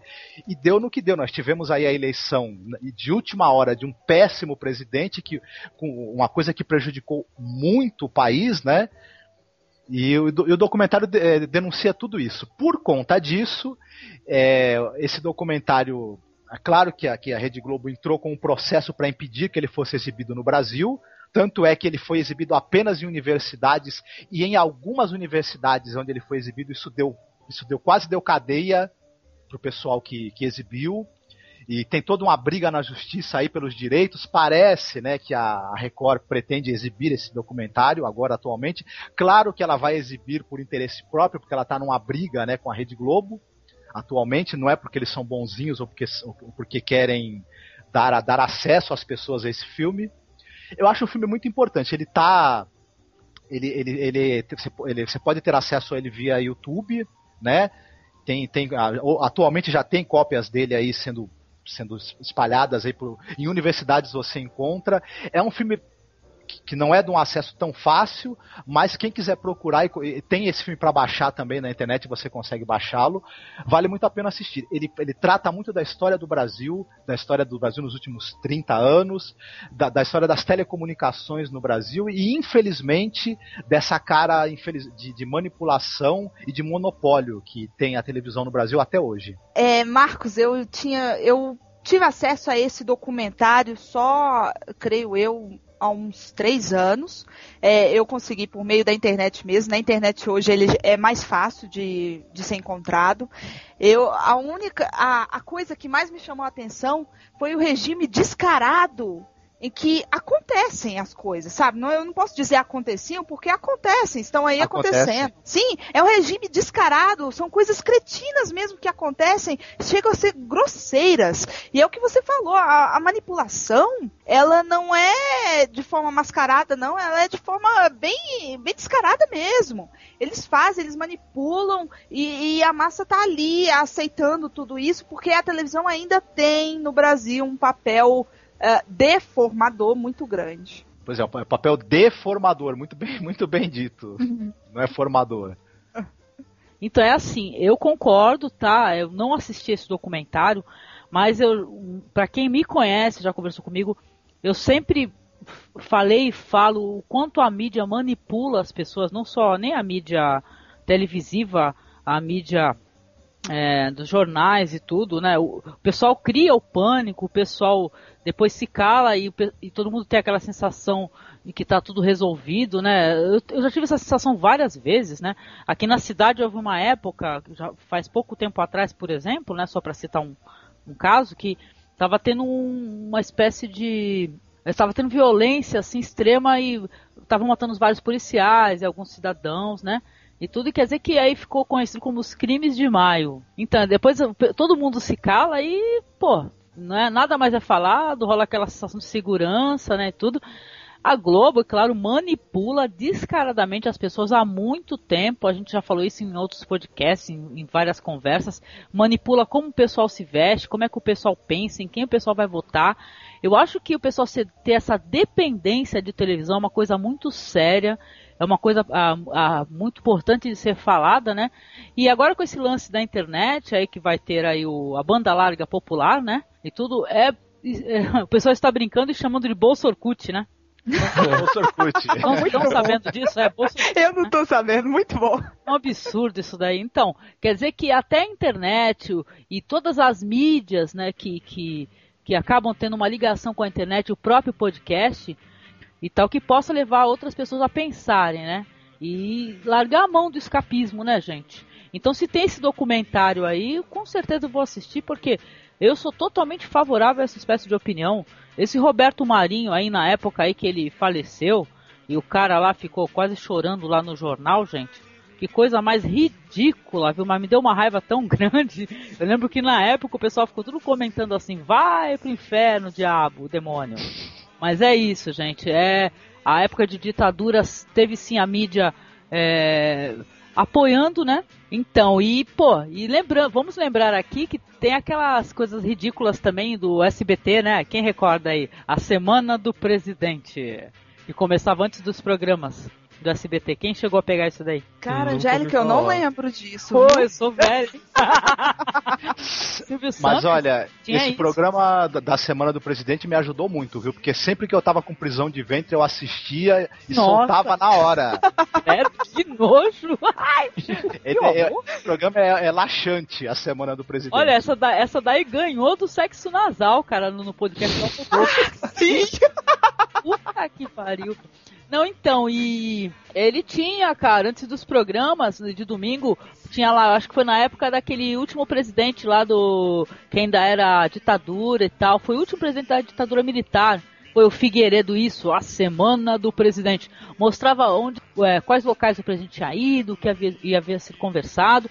E a gente sabe que essas emissoras, todas elas trabalham com concessões, né? Quer dizer que, gente, né, o pessoal não avalia nada disso, né? Sabe? O pessoal não se sente manipulado, né? Pessoal, vamos raciocinar aí, né?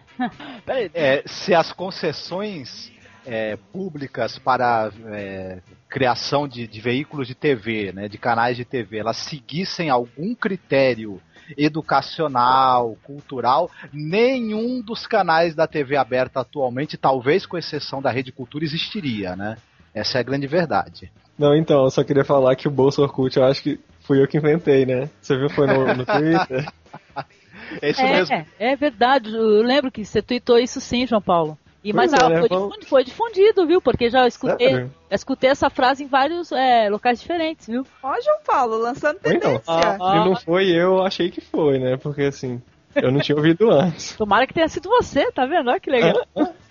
Primeiro a criticar. Não, mas o que eu queria falar é o seguinte, que tomara que não fique aí, né, que, que eles não, é, não, não sucateiem a internet como eles sucatearam a TV, né, que não fique só no Orkut, que as pessoas busquem mais do que isso na internet. É, a internet é uma já... ferramenta muito poderosa que não tem. Assim... Que não é usada para o bem, né? Vamos falar sério, não é usada é, para o bem. Muitas vezes não.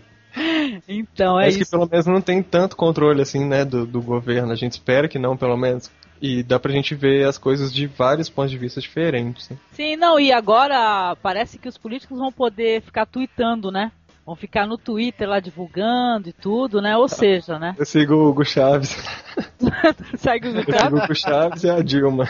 É, mas é o Não sei quem é pior. É o Hugo Chaves real ou é algum fake? Não, é oficial. Ele, ele fez mesmo. Ah, tá. Eu falei pro Marcos que a gente vai criar a, vida íntima de Bella e Edward, do Crepúsculo. Uhum. Só com tra tranqueira. Já pensamos um monte de tranqueira para falar, só podreira. Mas olha, agora você tem a saga Crepúsculo que misturou vampiros e lobisomens, né? E uhum. agora vai começar a saga Serra e Dilma que mistura vampiros e múmias. o Marcos hoje tá ótimo.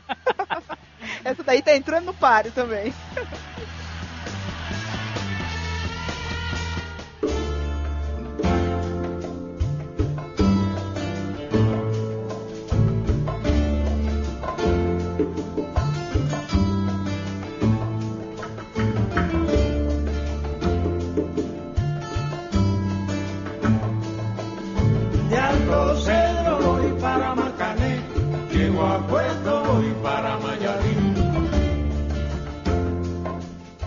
Eu vou aqui pro meu segundo documentário, né? Eu gosto muito de, de música cubana e tal, eu gosto de world music, né? E eu, eu tive acesso a, acho que uns 10 anos atrás esse documentário que eu assisti até em VHS. Então, eu, esse documentário, ele é um documentário de 1999, que ele é, reúne vários países aí para a sua conclusão, é a Alemanha, Inglaterra, Estados Unidos, Cuba, França, então, e ele, a direção dele é do Vin Wenders, né? E é o seguinte, Buena Vista Social Club é o nome de um local onde as pessoas se reuniam para tocar os seus instrumentos. Era uma, era uma, uma espécie de uma boate, né, lá em Cuba, né? E o produtor musical Ray Cooder, que ele já tem alguns trabalhos aí com o cinema americano, ele foi é, contratado para ele fazer um, um resgate musical né, desses artistas cubanos, né? E iam ser cubanos e africanos.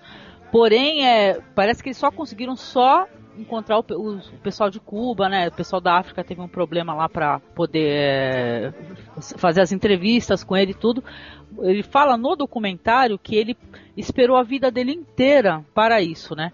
Porque ele já tinha um, uma, uma paixão muito grande pela música cubana, pelo estilo musical, né? De Cuba, né? E ele conseguiu encontrar vivos, né? Porque são, eram pessoas bem idosas, alguns músicos importantíssimos. É, por exemplo, para citar alguns, né? O Ibrahim Ferrer, né? Que já é falecido, o Compay, o Compay II, que hoje em dia também já é falecido.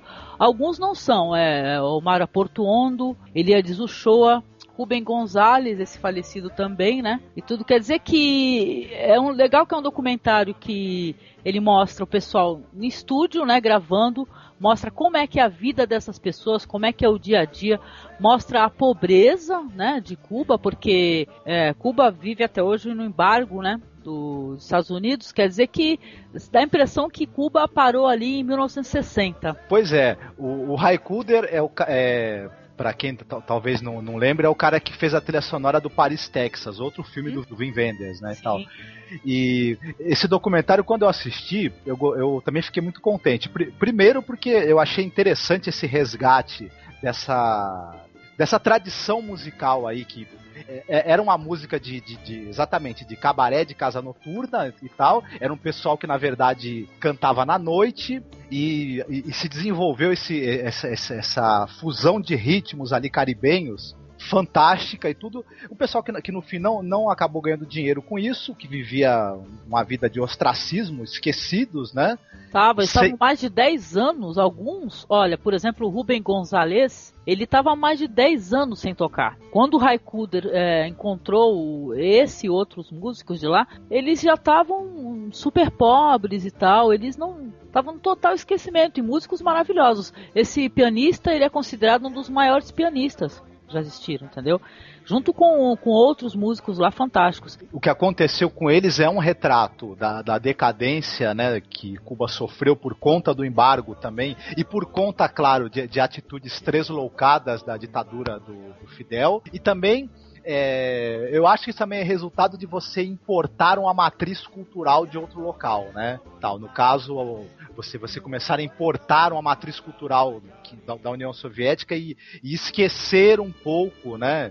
Determinados traços culturais importantes do seu país por conta daquela matriz cultural e ideológica que você está seguindo. O resultado disso quase sempre é um desastre. E infelizmente para Cuba, em alguns aspectos, também foi desastroso, né? E, e, a, e, a, vida que esse pessoal tava levando é uma prova disso. É, então, eu sei que é muito bonita as, as cenas assim, tanto a, as entrevistas, né? Que o Raikuder vai fazendo com, com os músicos, como as cenas de no estúdio de gravação que você vocês vão ter acesso a, a, a, vozes fantásticas, a ritmos assim interessantíssimos, entendeu? Que são ritmos que, por exemplo, para mim esse documentário me tocou porque curto muito, né? E tudo. Quer dizer que e começa o documentário mostrando eles num show em Amsterdã. Amsterdã, então. É come... os dois shows que tem no filme é um que é em Amsterdã e outro é no o... Carnegie Hall, em Nova York. Carnegie Hall, isso, isso. Isso, então. Quer dizer que sabe? É, você tem dois retratos, né? Você vê lá os velhinhos, né? Porque, gente, o Compei II, quando ele foi encontrado, né? Foi resgatado pelo Raikuda, ele estava com 90 anos já. O disco foi feito junto ao documentário, só que foi lançado antes do documentário. Hum. Quando o documentário foi já, já feito, por isso que por sinal ele tem cenas de dos shows junto com a gravação, é porque o pessoal aproveitou as cenas depois e encaixou as cenas dos shows, tanto em Amsterdã como no Carnegie Hall, entendeu? Mas tem, é, são vários é, tempos é, misturados. Entendeu? Entendi, foi ao mesmo tempo então que os projetos foram rolando, né? É, foram, só que o, o disco saiu antes. Certo. Quando certo. ficou pronto o disco, primeiro foi lançado o disco, depois foi, foi lançado o documentário. E, e quando o documentário saiu, o Buena Vista Social Club, ele fez um sucesso, ele estourou no mundo inteiro, entendeu? O pessoal teve assim um, um conhecimento da qualidade da música feita em Cuba, entendeu? E muita gente se apaixonou tanto que tem, depois tem vários discos aí que saíram. Tem o Buena Vista cantando músicas de outros é, de outras bandas, de bandas americanas e tal. Mas eu sei que pra mim assim foi interessante, foi gratificante ver esse resgate, entendeu? É, que o, que o Rai acabou fazendo junto com o Vin Wenders aí, desses artistas cubanos que estavam ali no ostracismo, né? Passando muitas necessidades, né? Tem esse retrato é, da vida em Cuba, né? Como é que é a pobreza, tem todos esses como é que se diz? É, tem, tem várias perspectivas. Tu vê assim as crianças brincando e tal, e tu vê a pobreza logo em seguida, e, sim, e muita coisa curiosa. Assim, eu sei que é um documentário fantástico. É um documentário que ele tem sido muito pouco falado. Eu achei interessante ser comentado aqui no cast, aqui para o pessoal poder procurar e divulgar o Buena Vista Social Club. Tanto os discos quanto o documentário, que é fantástico. Será que o Fidel gostou do documentário? não sei. Mas sabe que tem uma coisa interessante? O pessoal, tanto todos os velhinhos, Ibrahim Ferrer, o Compei II, né, que contam lá suas histórias, sua infância, como é que foi, como é que eles começaram a tocar, eles tiveram ali conhecimento da música, alguns já eram de famílias de músicos, né, outros não, acabaram é, aprendendo depois. A Poliana já ouviu falar do Buena Vista, não? Ou gosta, de música, ou gosta de música cubana, né, talvez? Ah, não, infelizmente não é que eu não goste, é que eu também não conheço. É, a vida é muito curta pelo tanto que a gente tem para conhecer, né? Pelo é. tanto que a gente quer conhecer. É, é isso que eu sinto. Ainda falta tanta coisa para eu conhecer, principalmente com respeito à música. Assim que você falou que ia, a, creio que há um mês, você havia comentado que iria falar aqui nesse podcast sobre esse documentário. Então eu já adquiri e falta tempo para assistir. Eu me interessei bastante, principalmente agora com a sua explicação, tô mais motivada ainda a assistir e acho que vale para conhecer mesmo, principalmente quem é igual a mim, que não conhece muito ou quase nada de música cubana. É, eu gosto pra caramba, viu? E é difícil a gente não se emocionar ali, escutando as histórias dos velhinhos ali do Buena Vista, sabe? É muito bonito. Eu gostei. Olha, a primeira vez que eu escutei a, a música do Buena Vista foi através do documentário entendeu? Porque eu sou, eu era pelo menos sócia da Cinemateca e eu peguei esse documentário na Cinemateca. Quando eu tive conhecimento da, da qualidade musical do Buena Vista, eu adquiri tudo que o Buena Vista tem gravado. Eu acho fantástico mesmo, mas eu, é o que eu disse, eu já gosto muito de world music, de música cubana, música africana, música japonesa, por aí vai, entendeu? Eu escuto Poxa, de, que legal. Escuto de tudo mesmo. Ah, eu queria dizer que esse filme ele é lindíssimo mesmo, Buena, Buena Vista Social Club, e ele é mais um filme maravilhoso do Vin Wenders. Também, de repente, o pessoal assistindo, quem ainda não viu outros filmes dele, de repente desperta a vontade de conhecer a filmografia do cara, que é fantástica. E é, entre, entre outros filmes importantes e, muito bacanas, ele é diretor do Asas do Desejo, que eu acho que é um, assim, é um dos meus filmes preferidos. Hum, meu também, é muito bonito. E teve um remake safado, que é Cidade dos Anjos. O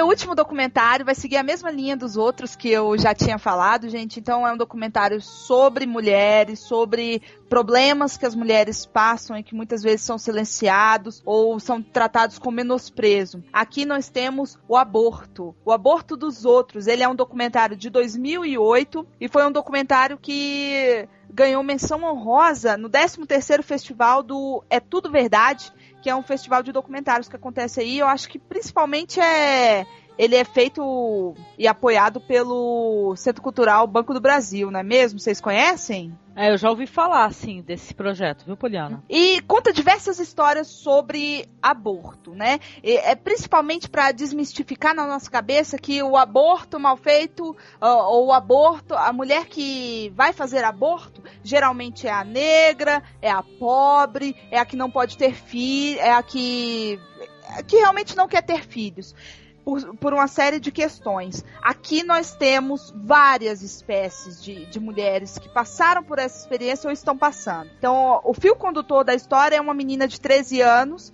que nunca tinha tido experiência sexual e é estuprada, engravida do agressor, está passando por um aborto protegido por lei, não é mesmo?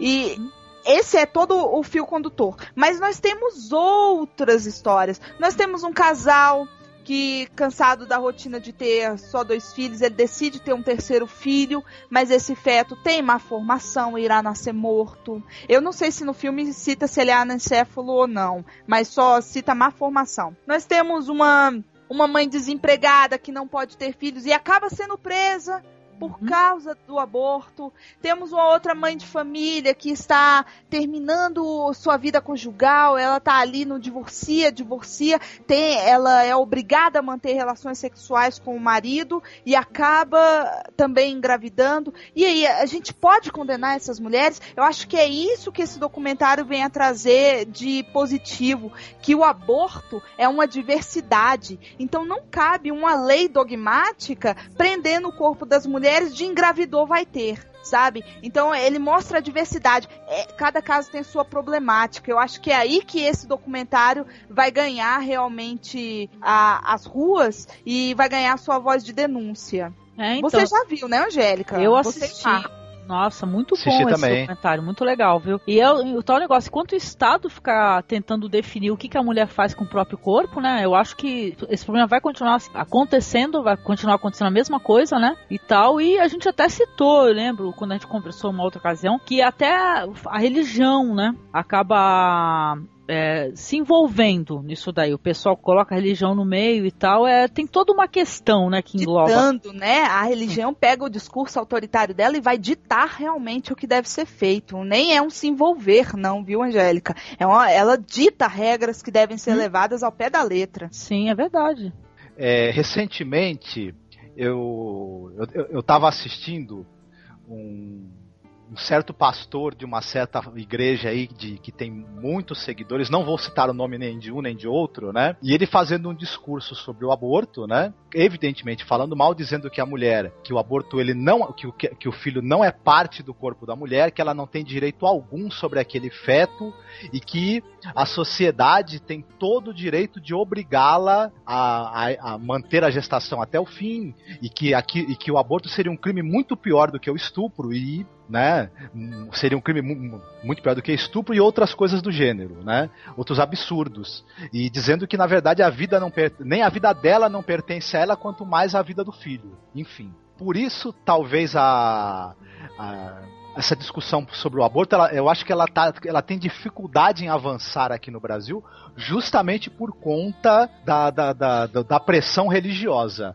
Basicamente da pressão religiosa das instituições cristãs, sejam protestantes ou católicas certo? E, mas é urgente que essa, que essa discussão avance, que a lei contemple isso, né? De, de uma maneira mais clara, mais eficiente, porque nós temos alto índice de gravidez na adolescência nesse país, nós temos é, estupro é um problema muito sério. A violência contra a mulher ela, ela é muito significante aqui no Brasil e, e, na América Latina toda. Então o Brasil precisa de uma legislação consciente é, e, e, avançada em relação a isso. E não tem por causa da influência da religião e de, de tradições estúpidas. O filme, acho que o grande mérito dele é isso. Ele pega e contrapõe a esse discurso religioso pronto e cego é, situações reais que talvez façam que as pessoas reflitam de uma maneira mais realista e mais pé no chão a respeito disso e, e fechem um pouco o livro sagrado e abram os olhos. Sim. Espero, né? E me chega a chocar o documentário, porque a, a menina é, eu até tinha conversado anteriormente com a Poliana, a menina ela fica desenhando, ela fica pintando uns desenhinhos, sabe? Ela a mãe dela fica falando que ela tinha pedido uma Barbie. Sabe, é, é muito chocante, é muito cortante, sabe? O documentário deixa a gente muito triste, assim. E, sim, é, concordo com o que você falou.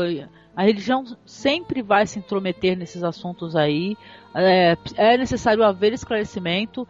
E eu vou mais longe. Eu acho que tudo que a gente falou aqui até agora tá, de certa maneira, ainda acaba uma coisa entrando na outra. Porque se você for ver a mídia divulgando o que quer, né, o que deseja, o povo manipulado pela mídia, é, as, as, igrejas, elas tendo ali os seus canais ali para poder divulgar né, o que querem e o que não querem, né? Tanto que eu vi esse discurso, se eu não me engano, que você falou aí, desse pastor e tal, e é um é bem covarde o discurso mesmo, sabe? Ele é um, é um por sinal é um cara que também fica destruindo os homossexuais. Então quer dizer que enquanto tiver ah, essa, essa, ele... essa é, o ódio for difundido dessa maneira e a ignorância, vai acontecer essas coisas aí, né? É legal esse documentário que mostra o outro lado. Sim, é verdade. Ele só para de falar mal do aborto e dos homossexuais quando ele vai pedir dinheiro. Né? é, ele só faz uma pausa no discurso autoritário dele para pedir dinheiro. É, então, é muito difícil pra gente. A gente, de vez em quando, a gente tem que fazer essas coisas, a gente tem que checar o que, que esse pessoal tá falando por aí, né? Mesmo a gente não concordando. É muito difícil a gente ver esses discursos de ódio, viu? Que o pessoal fica, fica fazendo por aí. É complicado, viu? Bom, então, também não, não assisti esse, mas parece ser mas bem O que, que você acha do tema, assim? O tema é um tema que você acha importante? Você acha. É, eu acho, acho que é um tema Aliás, bastante qual que é o teu parecer sobre o aborto em si?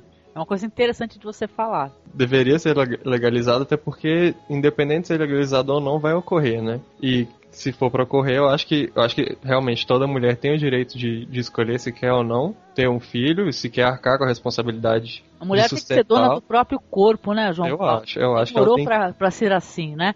Eu sei assim de casos assim que eu conheço mesmo, pessoas que, por exemplo, tomaram uma medicação e não conseguiram abortar. Esse é um exemplo clássico, assim, que eu acho que acontece muito no Brasil. E o que, que a pessoa faz? É, por ignorância, né, em outras coisas, eu já vi casos que a pessoa deixa a gravidez e a termo, mesmo depois de tomar uma medicação abortiva, né, que acaba sendo abortiva, e a criança nascer e morrer em 30 minutos.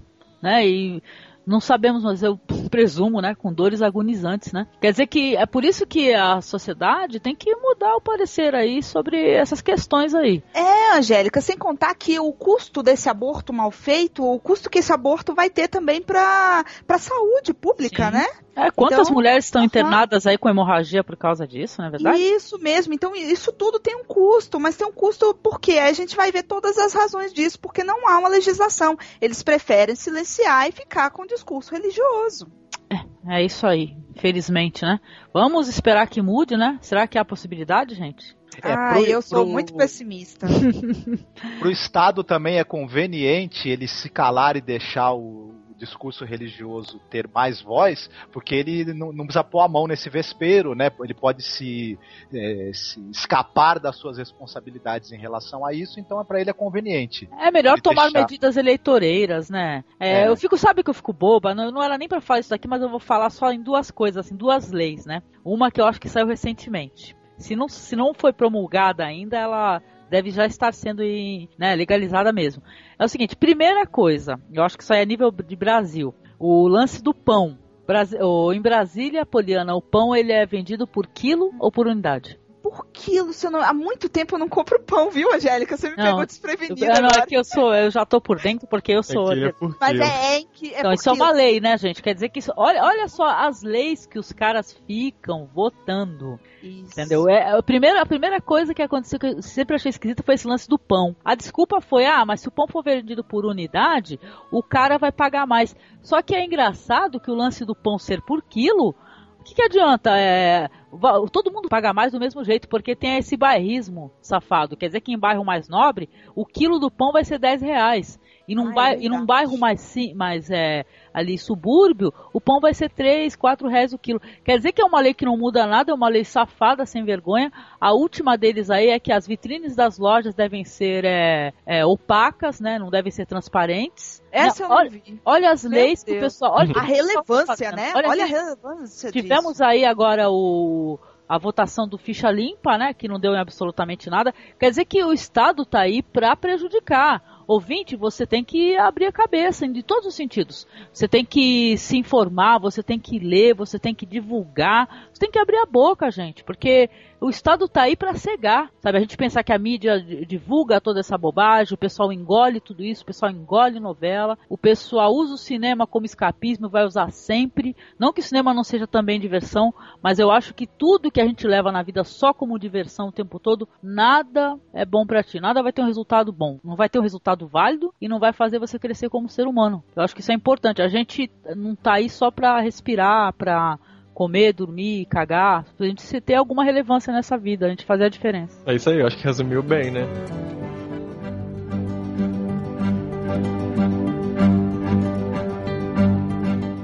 Bom, então, é, o documentário que eu vou falar é um documentário que foi lançado em 2009, chama Home, O Mundo é a Nossa Casa, o nome em português, né? Em inglês é só Home. Que é, assim, eu acho que, que é o documentário mais bonito, assim, que eu já vi é, do ponto de vista de plástico mesmo. É muito bonito. E, assim, tem um caráter de denúncia, né? De mostrar pra gente, porque ele é um documentário, vamos falar assim, né? Do tema dele primeiro, pra ficar mais fácil de entender.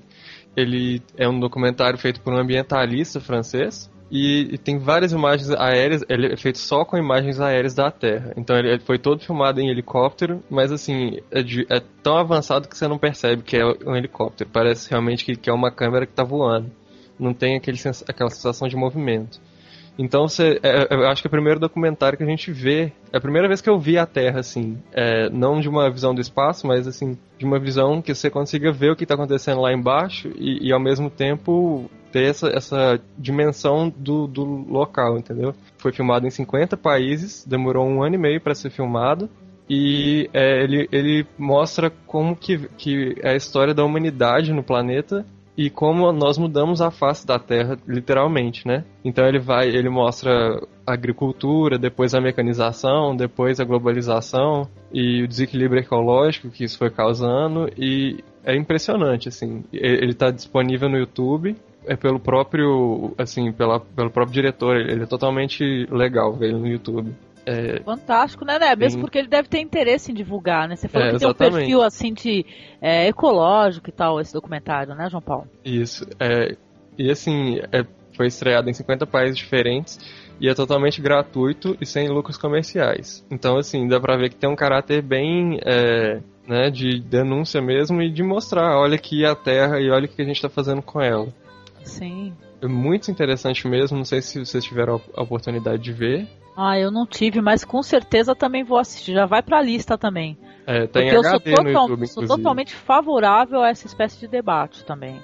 Isso é tão importante, né? Muito legal. Pois é, e é quase assim que, que imparcial, né? Porque você tá vendo, é a realidade. Não tem jeito de você ocultar uma visão assim tão real, tão fidedigna da Terra, né? Uhum. É muito, muito interessante mesmo, assim. Ele tem vários dados mostrando quanto, quantos litros de água que a gente gasta para comer um pedaço de bife e mostra é, um, eu não sei nem como que chama, é um lugar que, um local que produz carne, que se cria a vaca para abater e para vender a carne dela e assim é é, eu sei, eu sei que tem, o pessoal tem os matadouros, né? Mas tem essas fazendas imensas aí, né? Que o pessoal... Não, eu acho que é matadouro mesmo, porque na verdade né, não se tem mais espaço para criar tanto gado. Então eles são, eles são criados num espaço assim mínimo, onde eles têm que comer até chegar a um ponto que possa ser comerciavelmente. É, é... então, e eu já vi outros, outros dados chocantes, né? Que não nesse documentário que eu não vi, né? Mas, por exemplo, não sei se vocês sabiam, né? Que as vacas elas são alimentadas em nesses locais aí, quando elas são para bate e tal, com milho. Não é com ali a graminha, o matinho, não. Eles ficam alimentando com milho por ser mais barato. Pra é, poder engordar no... mais rápido o animal. Acho que no documentário até é com soja, se eu não me engano. É, é realmente. Eu tô, acho que toda espécie de diálogo assim que visa é, a preservação do planeta, ou pelo menos a um pouco é, reduzir né, a, a, destruição do próprio planeta, né, Marcos? Vale a pena então, ser assistido. Isso, esse, esse filme do Ian Arthur Bertrand, ele foi lançado no cinema, internet, TV, de forma gratuita, exatamente, sem fins lucrativos. Eu achei uma iniciativa magnífica, né? É, é, para comemorar o Dia da Terra, né? O Dia Internacional também da, da Terra, etc. É, é, uma, é uma atitude muito bonita de alguém se, se dar a esse trabalho para a conscientização ecológica. O filme realmente ele mostra imagens aéreas magníficas da natureza, da presença do homem, do impacto da presença do homem no planeta, né? E ele bota em números isso, né? E deixa bem claro que o tempo está se esgotando, né? Que aquilo que a gente está vendo tão belo, né? É, naquelas imagens assim de cair o queixo, aquilo pode estar, aquilo está ameaçado e, e talvez com o tempo se torne ameaçado de maneira irreversível, né? Os números que o, que o documentário mostra, eles, eles deixam isso bem claro. Então é, é pra gente se, se coçar, né? Pra ver se, se, se aquilo que a gente tá vendo não, não desaparece e a gente vai desaparecer junto. Pois é. Não, porque o ser humano tem a ilusão que a importância está ali na raça humana, né? A gente não faz nenhuma falta nesse planeta, viu? O planeta acaba se conseguindo se reestruturar sem a gente nem que demore 200, 300 anos, né? Mas já que a gente está aqui, né, vamos tentar preservar, né? Pelo menos isso. Né? O ser humano... Tem um consumo racional de energia, um consumo racional de água. Isso daí é uma coisa que eu falo também para minha filha. Com sempre o consumo racional, gente. Nunca desperdiçar, entendeu? Nunca ficar tomando banho 30 minutos. Isso daí vale a pena, gente. Não é só pro bolso, não. É pra natureza, para tudo. As pessoas hoje em dia já têm que crescer com consciência ecológica. Não dá. Pois é, o ser humano ele é um hóspede no planeta, só que ele é o tipo do hóspede que ninguém queria ter em casa, né? É, ele é o tipo do hóspede que vai, abre a geladeira, reclama que a comida não é boa, mija na cama, por aí, né? Essas coisas. É por aí.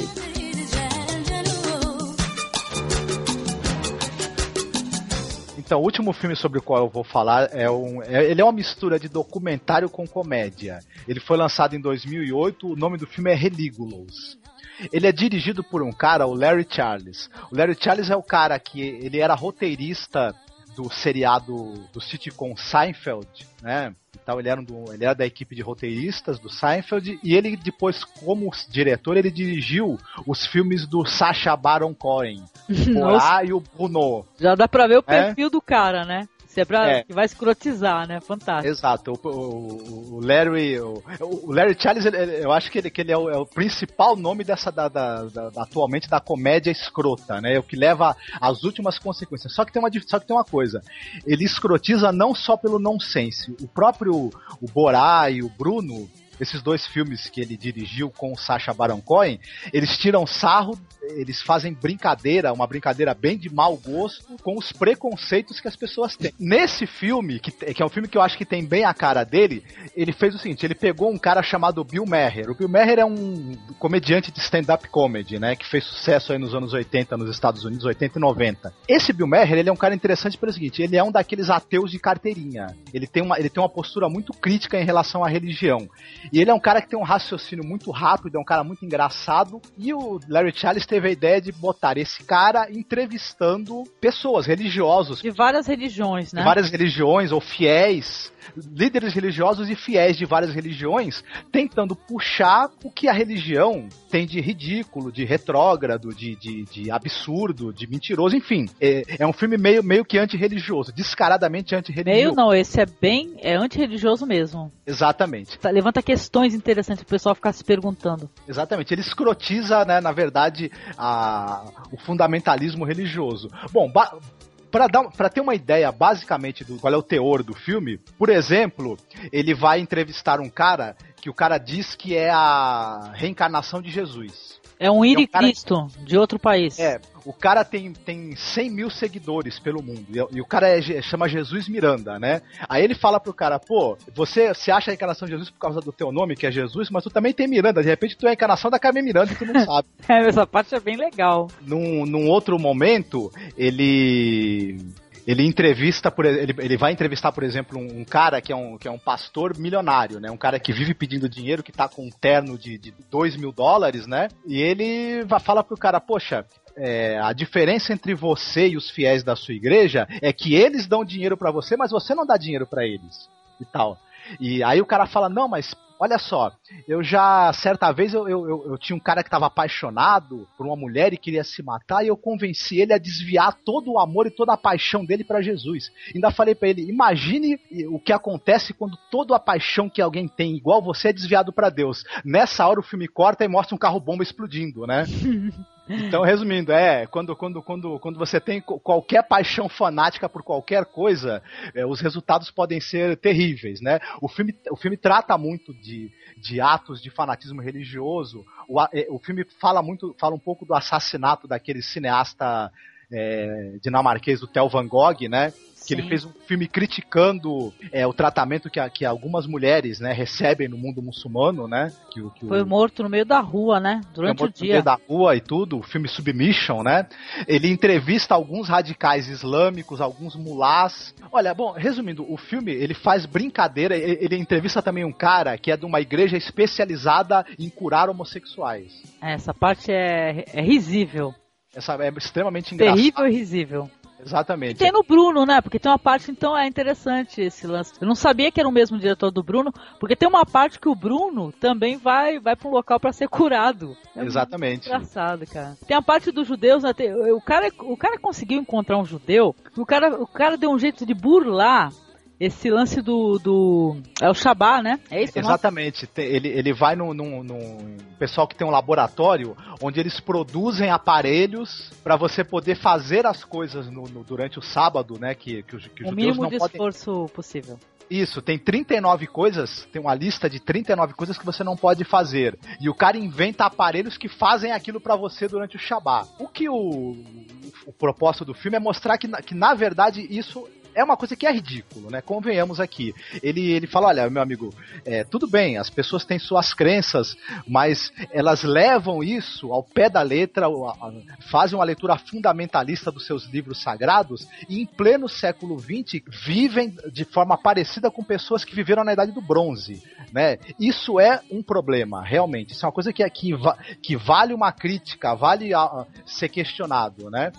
E, infelizmente, quando você questiona, você corre o risco de ser morto, pega por esse lado, mas, mas de uma maneira bem humorada, tirando sarro, né? As próprias pessoas, quando vão tentar defender alguns aspectos da sua fé, caem no ridículo. Os próprios entrevistados, é. né? Independente de nós não sermos, eu pelo menos falando por mim, né? Não, falo, vou falar nós, que eu não sei aqui cada um em particular. É, não sou uma pessoa extremamente religiosa nem nada, né? Mas respeitamos todas as religiões. Né? O documentário ele merece ser visto até por, por um religioso, sim, né? Não tem ah, problema. detalhe assim, só, só ele também entrevista religiosos que são pessoas centradas, que são pessoas tolerantes. Sim. Ele mostra também em alguns momentos o lado benigno, digamos, da religião, né? Que é, infelizmente. É, claro. Porque não... nem todo religioso é ou fundamentalista, né? Ou é tratante, ou quer puxar o tapete dos outros, né?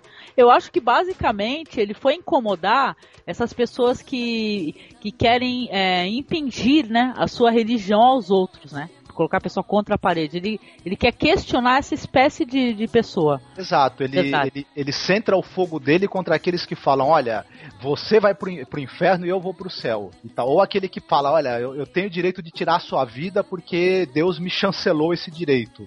É esse tipo de, de pensamento religioso que ele. Isso é algo até mais humano do que religioso.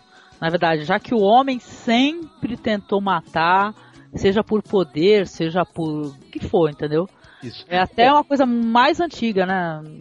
Anterior Exato. à religião, até eu acho que o filme, de certa maneira, ele, ele, dá, ele dá a seguinte assim, olha, acredite, acredite em Deus, mas tome cuidado para que os espertalhões que fingem que acreditam em Deus não, não, não manipulem você usando isso, né? É isso. É uma questão bem... Não seja manipulável, né? Isso. Não seja cego através da religião, né?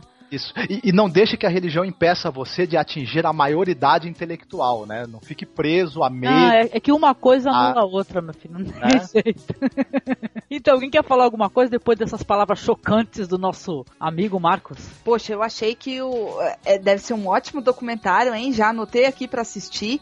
Eu sou uma curiosa das religiões, não, não sigo nenhuma, né? sigo aí as mesmas falas da, da Angélica e acho que questões assim são válidas para realmente, se você, mesmo seguindo uma religião, não há por que se cegar, né? É aí que você tem que ter a postura crítica mesmo.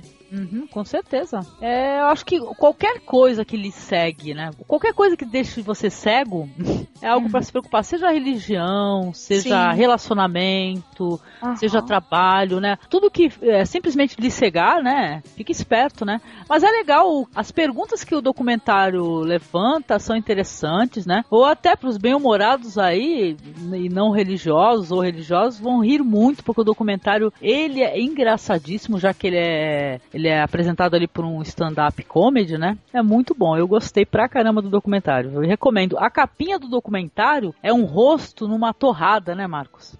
Ele tem. Isso, porque é, é religulos, né? Que te, é, é, meio como os gulosos pela religião, né? Uma coisa isso, assim. Religulos. Mas, é. Isso, mas tem uma outra capa do documentário também, que é aquela famosa imagem dos três macaquinhos, um ah, tampando os olhos, outro tampando ah, a boca e outro tampando os ouvidos. É muito boa também. As, as duas capinhas são interessantes, viu? Bom, então, eu também não, não, não sigo nenhuma religião, mas é um assunto que, que me interessa muito, assim. Eu acho que vale muito a pena ser discutido e principalmente questionado, né? Mas qual é o papel da religião na, na sociedade e também é, o quão ela pode entrar dentro da sua casa e dizer o que, que você tem que fazer, qual que é o limite ali da liberdade, da vontade própria e da, e da fé, sabe? Eu acho que é, que é um assunto bem interessante. Vou é, assistir também. Ele mostra como é ridículo, né? No caso dos locais lá onde o pessoal acha que vai curar os homossexuais, ele, a ousadia que o pessoal tem de presumir que o homossexualismo é doença, não é verdade? Olha, ele, tem, ele também tem uma montagem muito engraçada. Durante as entrevistas, ele coloca algumas cenas, imagens imagens bem curiosas, engraçadas. Tem uma hora que ele está falando da cientologia, né? É, é, é, aquela coisa de absurda de que, de que a gente tem espíritos extraterrestres implantados na gente e, e que a gente precisa pegar um aparelho que identifica esses espíritos extraterrestres para poder retirá-los, essas coisas. E tem alguns atores de Hollywood que são da, da cientologia seguem isso. Tem uma hora que o cara tá falando, né, desses absurdos todos, as ideias absurdas da cientologia, e aparece o Tom, corta pro Tom Cruise, né, que é adepto, rindo e falando, isso é coisa de louco, né, ele que, por exemplo, é adepto do negócio e tal. Então o filme é muito bem humorado, muito sarcástico, né. Aparece o John Travolta também, que é da cientologia, quando foi perguntado ele sobre isso, ele falou, eu não sei do que você está falando, eu não tenho nada a ver com isso. é.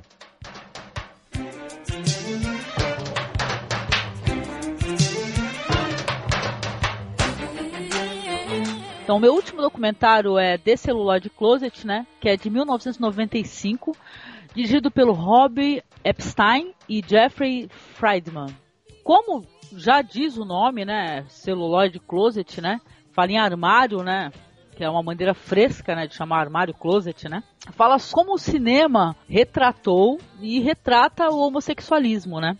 E isso desde os seus primórdios, lá dos anos 20, 30. O cinema no começo, assim, ele ele tinha uma certa liberdade para mostrar, né, homossexualismo no cinema, que no caso, tanto que tem algumas produções dos anos 30, por exemplo, mostra algumas cenas de filme da Marlene Dietrich, em que ela se apresenta vestida de homem, né, e beija uma moça, né. Um outro filme da Greta Garbo, que é chamado Queen Christina, é, de 1933, em que ela é uma rainha lésbica, né, que retrata uma rainha realmente, uma rainha sueca que era lésbica, né.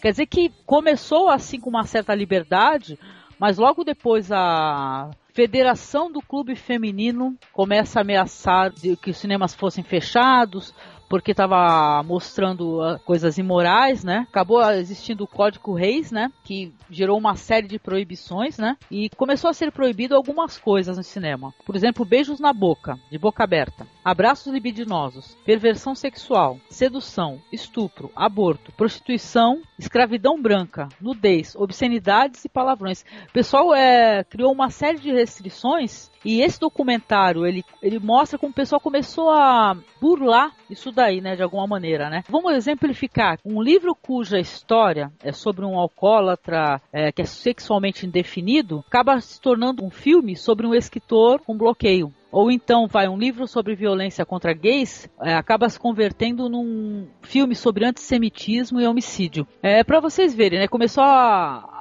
começaram a mudar as histórias, né? E depois disso começaram a retratar os homossexuais de uma maneira bem estereotipada, ou como vilões cruéis, ou então como esses personagens mais trágicos, mal resolvidos, né? É, um filme chamado Rebeca, de 1940, em que mostra uma governanta que é obcecada pela falecida patroa, que morre no final, né? Porque a maior parte desses filmes, depois dessa lei, começaram a mostrar os, os homossexuais morrendo no final. Tem até filme com James Dean e tudo, sabe? Mas um dos mais, assim, que engraçados que eu vi assim foi o, a cena que foi mostrada no documentário. Tem um chamado Falcão Maltês, né? Que ele é um filme de 1941. É um filme com Peter Lorre. Que ele entra no, no escritório do detetive e ele fica assim meio sugestivo, né? Ele com a bengala na boca, né? Conversando com o detetive, né? E entre outros, é Festim Diabólico, do Hitchcock, etc. Quer dizer que é um filme assim, trata sobre esse assunto, vai mostrando como o pessoal foi obrigado a burlar, né, a censura. Eu acho interessantíssimo, assim, para quem gosta de cinema, é um assunto extremamente relevante, porque hoje em dia né? Vocês devem conhecer filmes como Brookback Mountain, obviamente, né? Foi um sucesso, um filme muito legal. É, um, acho que até João Paulo conhece o Reversível do Gaspar Noé, né, João Paulo? Conheço, sim. Conhece. Muito então. bom, gosto muito. Então, porque hoje em dia é, o cinema mostra assim o, esse, esses assuntos assim ainda o gay ainda é mostrado ou é. como uma figura cômica ou então como uma figura trágica. O personagem não consegue ser é, feliz e tal ter uma vida satisfatória né? Ele é retratado de um jeito ou do outro. Isso até hoje viu então, no, no cinema europeu, o, o homossexual e, ou, ou, as pessoas que têm uma, uma, uma, orientação sexual diferente e tudo, bissexuais, etc., eles não são tão estereotipados. Já, já você, você tem a, a diversidade sexual mostrada de uma forma muito menos caricata. No cinema americano isso ainda é muito forte, né? O, a sexualidade é um tabu ainda para o cinema americano. Não a sexualidade mostrada assim, é, um, o pessoal mostrar uma trepada. Isso não. Isso virou até maneira de vender filme. Hum. Agora, discussão sobre a sexualidade ou maneiras de sexualidade ou sexualidade, diversidade sexual, isso é um tabu pro cinema americano até hoje. E os filmes, às vezes, para tratar de certos assuntos, eles são obrigados a fazer por debaixo do pano, fazer de uma maneira só sugerida, né? Sim. Como a gente tem no Ben-Hur, aquele filme Johnny Guitar, né? Que... Sim, que tem a John Crawford, tem né? a John Crawford e aquela, e aquela fulana que persegue ela, a gente percebe que ela é apaixonada, né? e não, e não é correspondida. O filme Silêncio dos Inocentes, por exemplo, a gente percebe que a, que a personagem da Clarice ela tem alguma inadequação sexual, ela tem ela tem um medo da presença masculina muito grande, o tempo todo no olhar dela, quando algum homem se aproxima dela, a gente sente isso. Mas como o estúdio, claro, queria um filme de um filme de suspense, não queria entrar nesse terreno, o diretor sugeriu isso de outra maneira, né? Não, então, e o documentário, ele, ele é, é interessante que mostra, por exemplo, a Whoopi Goldberg conversando sobre aquele filme A Cor Púrpura, né, em que ela é uma homossexual, ela é uma lésbica, né? E tudo. Ela tem uma relação lésbica no filme, né? E é mostrado, o pessoal dá um beijo, assim, não é, não é escondida, né? Mas fica meio que uma insinuação, né? Porque no filme não mostra é, a relação das duas como lésbica, mas mostra só aquele mostra, beijo ali. Mostra aquele beijo, né? Aquele olhar, é. aquele beijo, aquele afeto. Olha, mas poderia o... ter sido mais explorado no filme, né? Eu Sim, acho. Não, Apesar é... de ter gostado muito, assim. É, Spielberg né? também dirigindo, né? Não, e tem uma coisa, e ela é, é ela, ela acaba tendo essa, essa tendência, etc., que é, que é meio sugerida no filme, mas aí você vê, é uma mulher que foi maltratada pelo marido, que tem um uhum. histórico de violência, ele não pega para mostrar um personagem feliz, bem resolvido, que simplesmente é homossexual. Por, por, Sim, não, feliz, não resolvido. Trauma, né? Exatamente. E o filme, é, é, esse documentário, ele é, ele é fantástico, que você fica, você se absorve dentro assim de cinema, porque mostra roteirista, mostra diretores falando sobre esse tema, entendeu? O homossexualismo e como o cinema retrata o homossexualismo. É, mostra, por exemplo, o Tony Curtis falando do Spartacus, né? Que ele faz um personagem homossexual no Spartacus, né, Marcos? E a cena foi cortada, a cena mais sugestiva do filme com o Tony Curtis foi cortada. Então, exatamente. E o tem a entrevista com o Gore Vidal, né, falando que o, o pessoal Sim. tem o pessoal tinha que. O, o, ator, o Stephen Boyd, que fazia o Messala, ele tinha que tentar insinuar que, que o Ben-Hur e ele tiveram alguma coisa, mas sem o Charlton Heston perceber. Porque senão a, a brinca... acabava a brincadeira. É hilário. É. Não, aparece o Gore Vidal falando assim: olha, a gente teve que contar pro, pro Stephen Boyd, porque se o Charlton Heston soubesse, ele ia ficar desesperado entendeu? Porque ele era um cara assim muito, né? É, o cara reacionário pra caramba. E tem uns olhares assim no Ben-Hur que você vê obviamente que são olhares de paixão extrema, sabe? É muito engraçado, né? Ele até fica assim, é, falando, ah, é, o Charlton Heston ficou lá todo imponente, com o peito estufado, sem saber que estava vivendo um homossexual, né? Na história. muito engraçado. E das declarações, assim, a que eu achei mais fantástica, mas é porque eu sou muito fã da Susan Sarandon, né, que é uma atriz que fez Thelma e Louise, é, Fome de Viver, tem outros filmes assim. Agora ela tá é, meio que em decadência, não tem produções assim tão interessantes com a Susan Sarandon, né? Mas eu acho ela uma mulher assim muito madura e muito esclarecida em suas opiniões, né? Falando sobre uma cena que ela faz, duas na verdade, do Thelma e Louise, né? Que para quem assistiu é, eu não vou dar spoiler, né, como é que termina a história, mas no final do filme fica assim óbvio que as duas se amavam muito, né? Tinha uma paixão. E ela falando de uma cena que, olha, para quem curte história de vampiro, né? Tem um Fome de Viver, que é um filme que tem a Susan Sarandon e tem a tem o David Bowie, tem a... E a Catherine Deneuve. Catherine Deneuve, né? Que ela fala que na época o diretor, que elas iam ter uma cena assim de, de sexo e tudo, e ela fala que o diretor sugeriu que ia ser uma cena onde a Susan Sarandon ficasse bebendo bastante, para parecer que essa cena ela só aconteceu porque ela estava bêbada, né? Ou seja, ela estava acaba se libertando da culpa disso, né? E ela não não admitiu. Na época a Susan Sarandon falou assim: "Olha, ninguém precisa é, beber, encher a cara para transar com a Catherine Deneuve. Não importa. ela fala assim, não importa a sua história sexual até ali. Quer dizer que ela foi muito corajosa, entendeu? Ela fez uma cena assim, é, uma cena homossexual com a Catherine Deneuve e ela não admitiu que quisesse isentá-la da culpa, não. Quer dizer que eu acho muito bom, assim. É, é um documentário fantástico que mostra várias é, épocas do cinema. Mostra, por exemplo, o filme Filadélfia e tudo, né? E outros filmes aí maravilhosos que tem a homossexualidade ali, né? Que é o, por exemplo, Traídos pelo Desejo, que é um filme que eu recomendo a todos, que é lindo. E é documentário que eu acho muito pertinente porque tentar diminuir cada vez mais a homofobia, né? É, eu acho que sempre é, liberar o pessoal dessa essa série de preconceitos aí e tudo, né? É, vamos criar as crianças, por exemplo, não tendo preconceitos, que eu acho fantástico. Eu, eu espero que chegue o dia em que os pais deem DVD é, do show do Ney Mato Grosso pros filhos, sem problema. Ah, é. pô, mas é tão bom o Ney Mato Grosso. Por que, que tu foi falar do Ney Mato Grosso que eu amo? Vai te dar uma porrada, hein?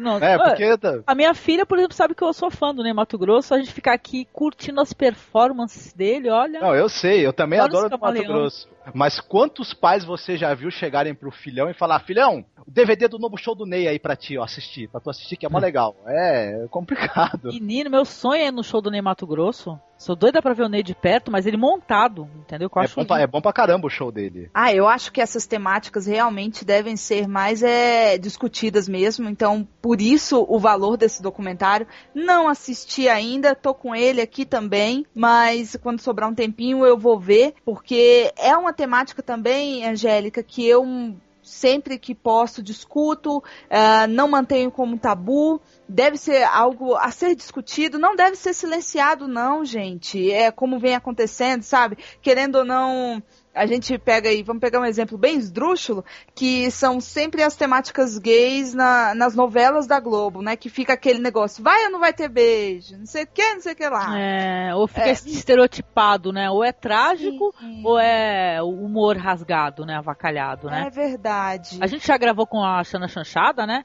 E ela até falou que isso daí é uma coisa que incomoda o homossexual, viu? Ver assim ele retratado dessa maneira. Claro que vai reafirmar uma série de, de estereótipos, né? Uhum. Que não vai abrigar a diversidade que a homossexualidade realmente tem. Vai ficar presa ali naquela série de estereótipos, de imagens cristalizadas. É, é fica aquela coisa que um beijo entre, entre um homem e uma mulher é apenas um beijo. Agora, um beijo entre dois homens, entre duas mulheres, é um beijo homossexual, né? Não é um Isso. beijo de duas pessoas normais, né? Isso. Fica essa, essa, essa, esse, esse estereótipo mesmo, essa caricatura, né? É, eu ah. acho muito relevante é, qualquer documentário que ele traga esse assunto à tona, entendeu? Porque é importante, tem uma frase tão bonita que o rapaz fala no documentário. Ele fala assim: o cinema poderia fazer rir e chorar mais se admitisse a diversidade, entendeu? Então vamos admitir a diversidade, né, gente? Vamos saber que seres humanos acima de tudo, né? Com, com liberdade para poder amar, né? Seja homem, seja mulher, né? É, pois é, eu, eu acho que os, os modelos aí que sobre os quais esse nosso mundo foi construído, eles aos poucos estão caindo, né? Então a gente tem que encontrar algo para substituí-los, porque se a gente for ficar se apegando a eles, eles vão afundar e a gente junto, né? Os modelos de, de, de, de sexualidade, de papel social, né? Enfim. Sim. Sanidade. Tem que ser encarado com naturalidade, com respeito e, e não assim da maneira caricata que, que é feito, que sempre tem que ser é, é, o homossexual, não pode ser ah, o, o, personagem que é homossexual, entendeu? O cinema é muito assim, principalmente americano, tem esse, essa carga de moralismo muito grande que mostra as coisas assim que, entre aspas, fogem do padrão de uma maneira muito, muito depreciativa, assim. Eu acho que não deveria ocorrer isso, não.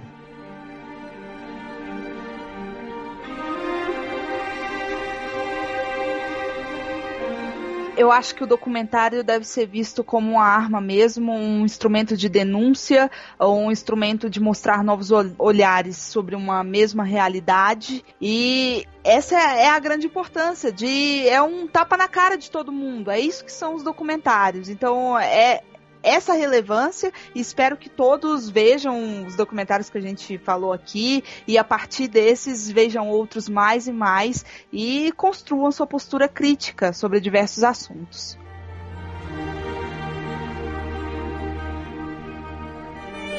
Então, é, o documentário é um gênero cinematográfico importante, justamente por isso, por, ter, por, por ele investigar né, alguns assuntos que que estão na ordem do dia, dele, dele, dele aprofundar questões que às vezes é, a gente não conhece ou não tem contato ou, ou ignora, né? Propositalmente a gente ignora. Eu acho muito triste que o documentário não tenha mais abertura nas salas de cinema. As redes aí de, de cinemas, elas não têm uma programação, uma abertura para exibir documentários, principalmente documentários nacionais. Uhum. É uma pena, porque justamente o documentário, como ele trata de assuntos, muitos documentários tratam de assuntos atuais e, e, assuntos relevantes para o nosso dia a dia, claro que o público se interessaria de assistir. É má vontade né, das distribuidoras e, da, e das redes. É a massificação do escapismo. É, Entendeu? É má vontade, não é que o público não, não, é, não é, gosta. É que o pessoal não acha rentável. O pessoal não acha rentável é? É, passar os documentários no cinema. É por isso que não, não, não há documentários no cinema.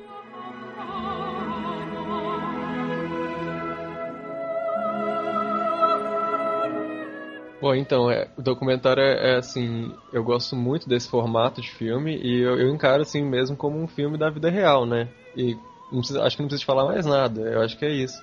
É uma ferramenta para se descobrir, além da, da nossa realidade em que a gente vive, que às vezes fica deturpada é, e distorcida pela mídia em massa, né, em geral. Uhum. Mas também para descobrir outras culturas, outro, outras realidades, né? Eu acho, eu acho que é um, uma mídia muito interessante. As pessoas assistam documentários é, e não apenas assistam os documentários, que as pessoas é, tragam ali o debate, pelo menos os que, o que é possível, né? Que sejam passados nas escolas, né? Para poder levantar esses debates aí e tudo, principalmente esses documentários que têm relação com, o que a gente falou, com ecologia, com como exemplo aí do A Ilha das Flores, né? E tal, e que as, que as pessoas, além de assistir, debatam os documentários, porque é isso sim que traz o esclarecimento, né? É você assistir, você poder debater, né? E eu agradeço a todos os presentes aqui por esse bate-papo excelente que tivemos, né? Falando aqui pela primeira vez aqui no nosso podcast sobre documentários, tá? Eu quero agradecer a Poliana. Muito obrigada, viu, Poliana? Nossa, eu que agradeço a oportunidade. Foi ótimo ter esses comentários sobre documentários com vocês. Opa, eu que agradeço, linda. Marcos, muito obrigada, viu, querido? Mais uma vez. Eu que agradeço, foi um prazer estar na companhia de vocês três aqui e estamos aí. João Paulo, muito obrigada por ter participado do papo aqui, querido. Ah, obrigado vocês aí. É sempre um prazer. Sempre que eu puder, eu gostaria de participar. Você é muito bem-vindo sempre, viu, João Paulo? Obrigada. Obrigado. Posta coisa nova no teu blog, hein? Pois é, eu tenho que, tenho que postar. Foi pegar no pé dele.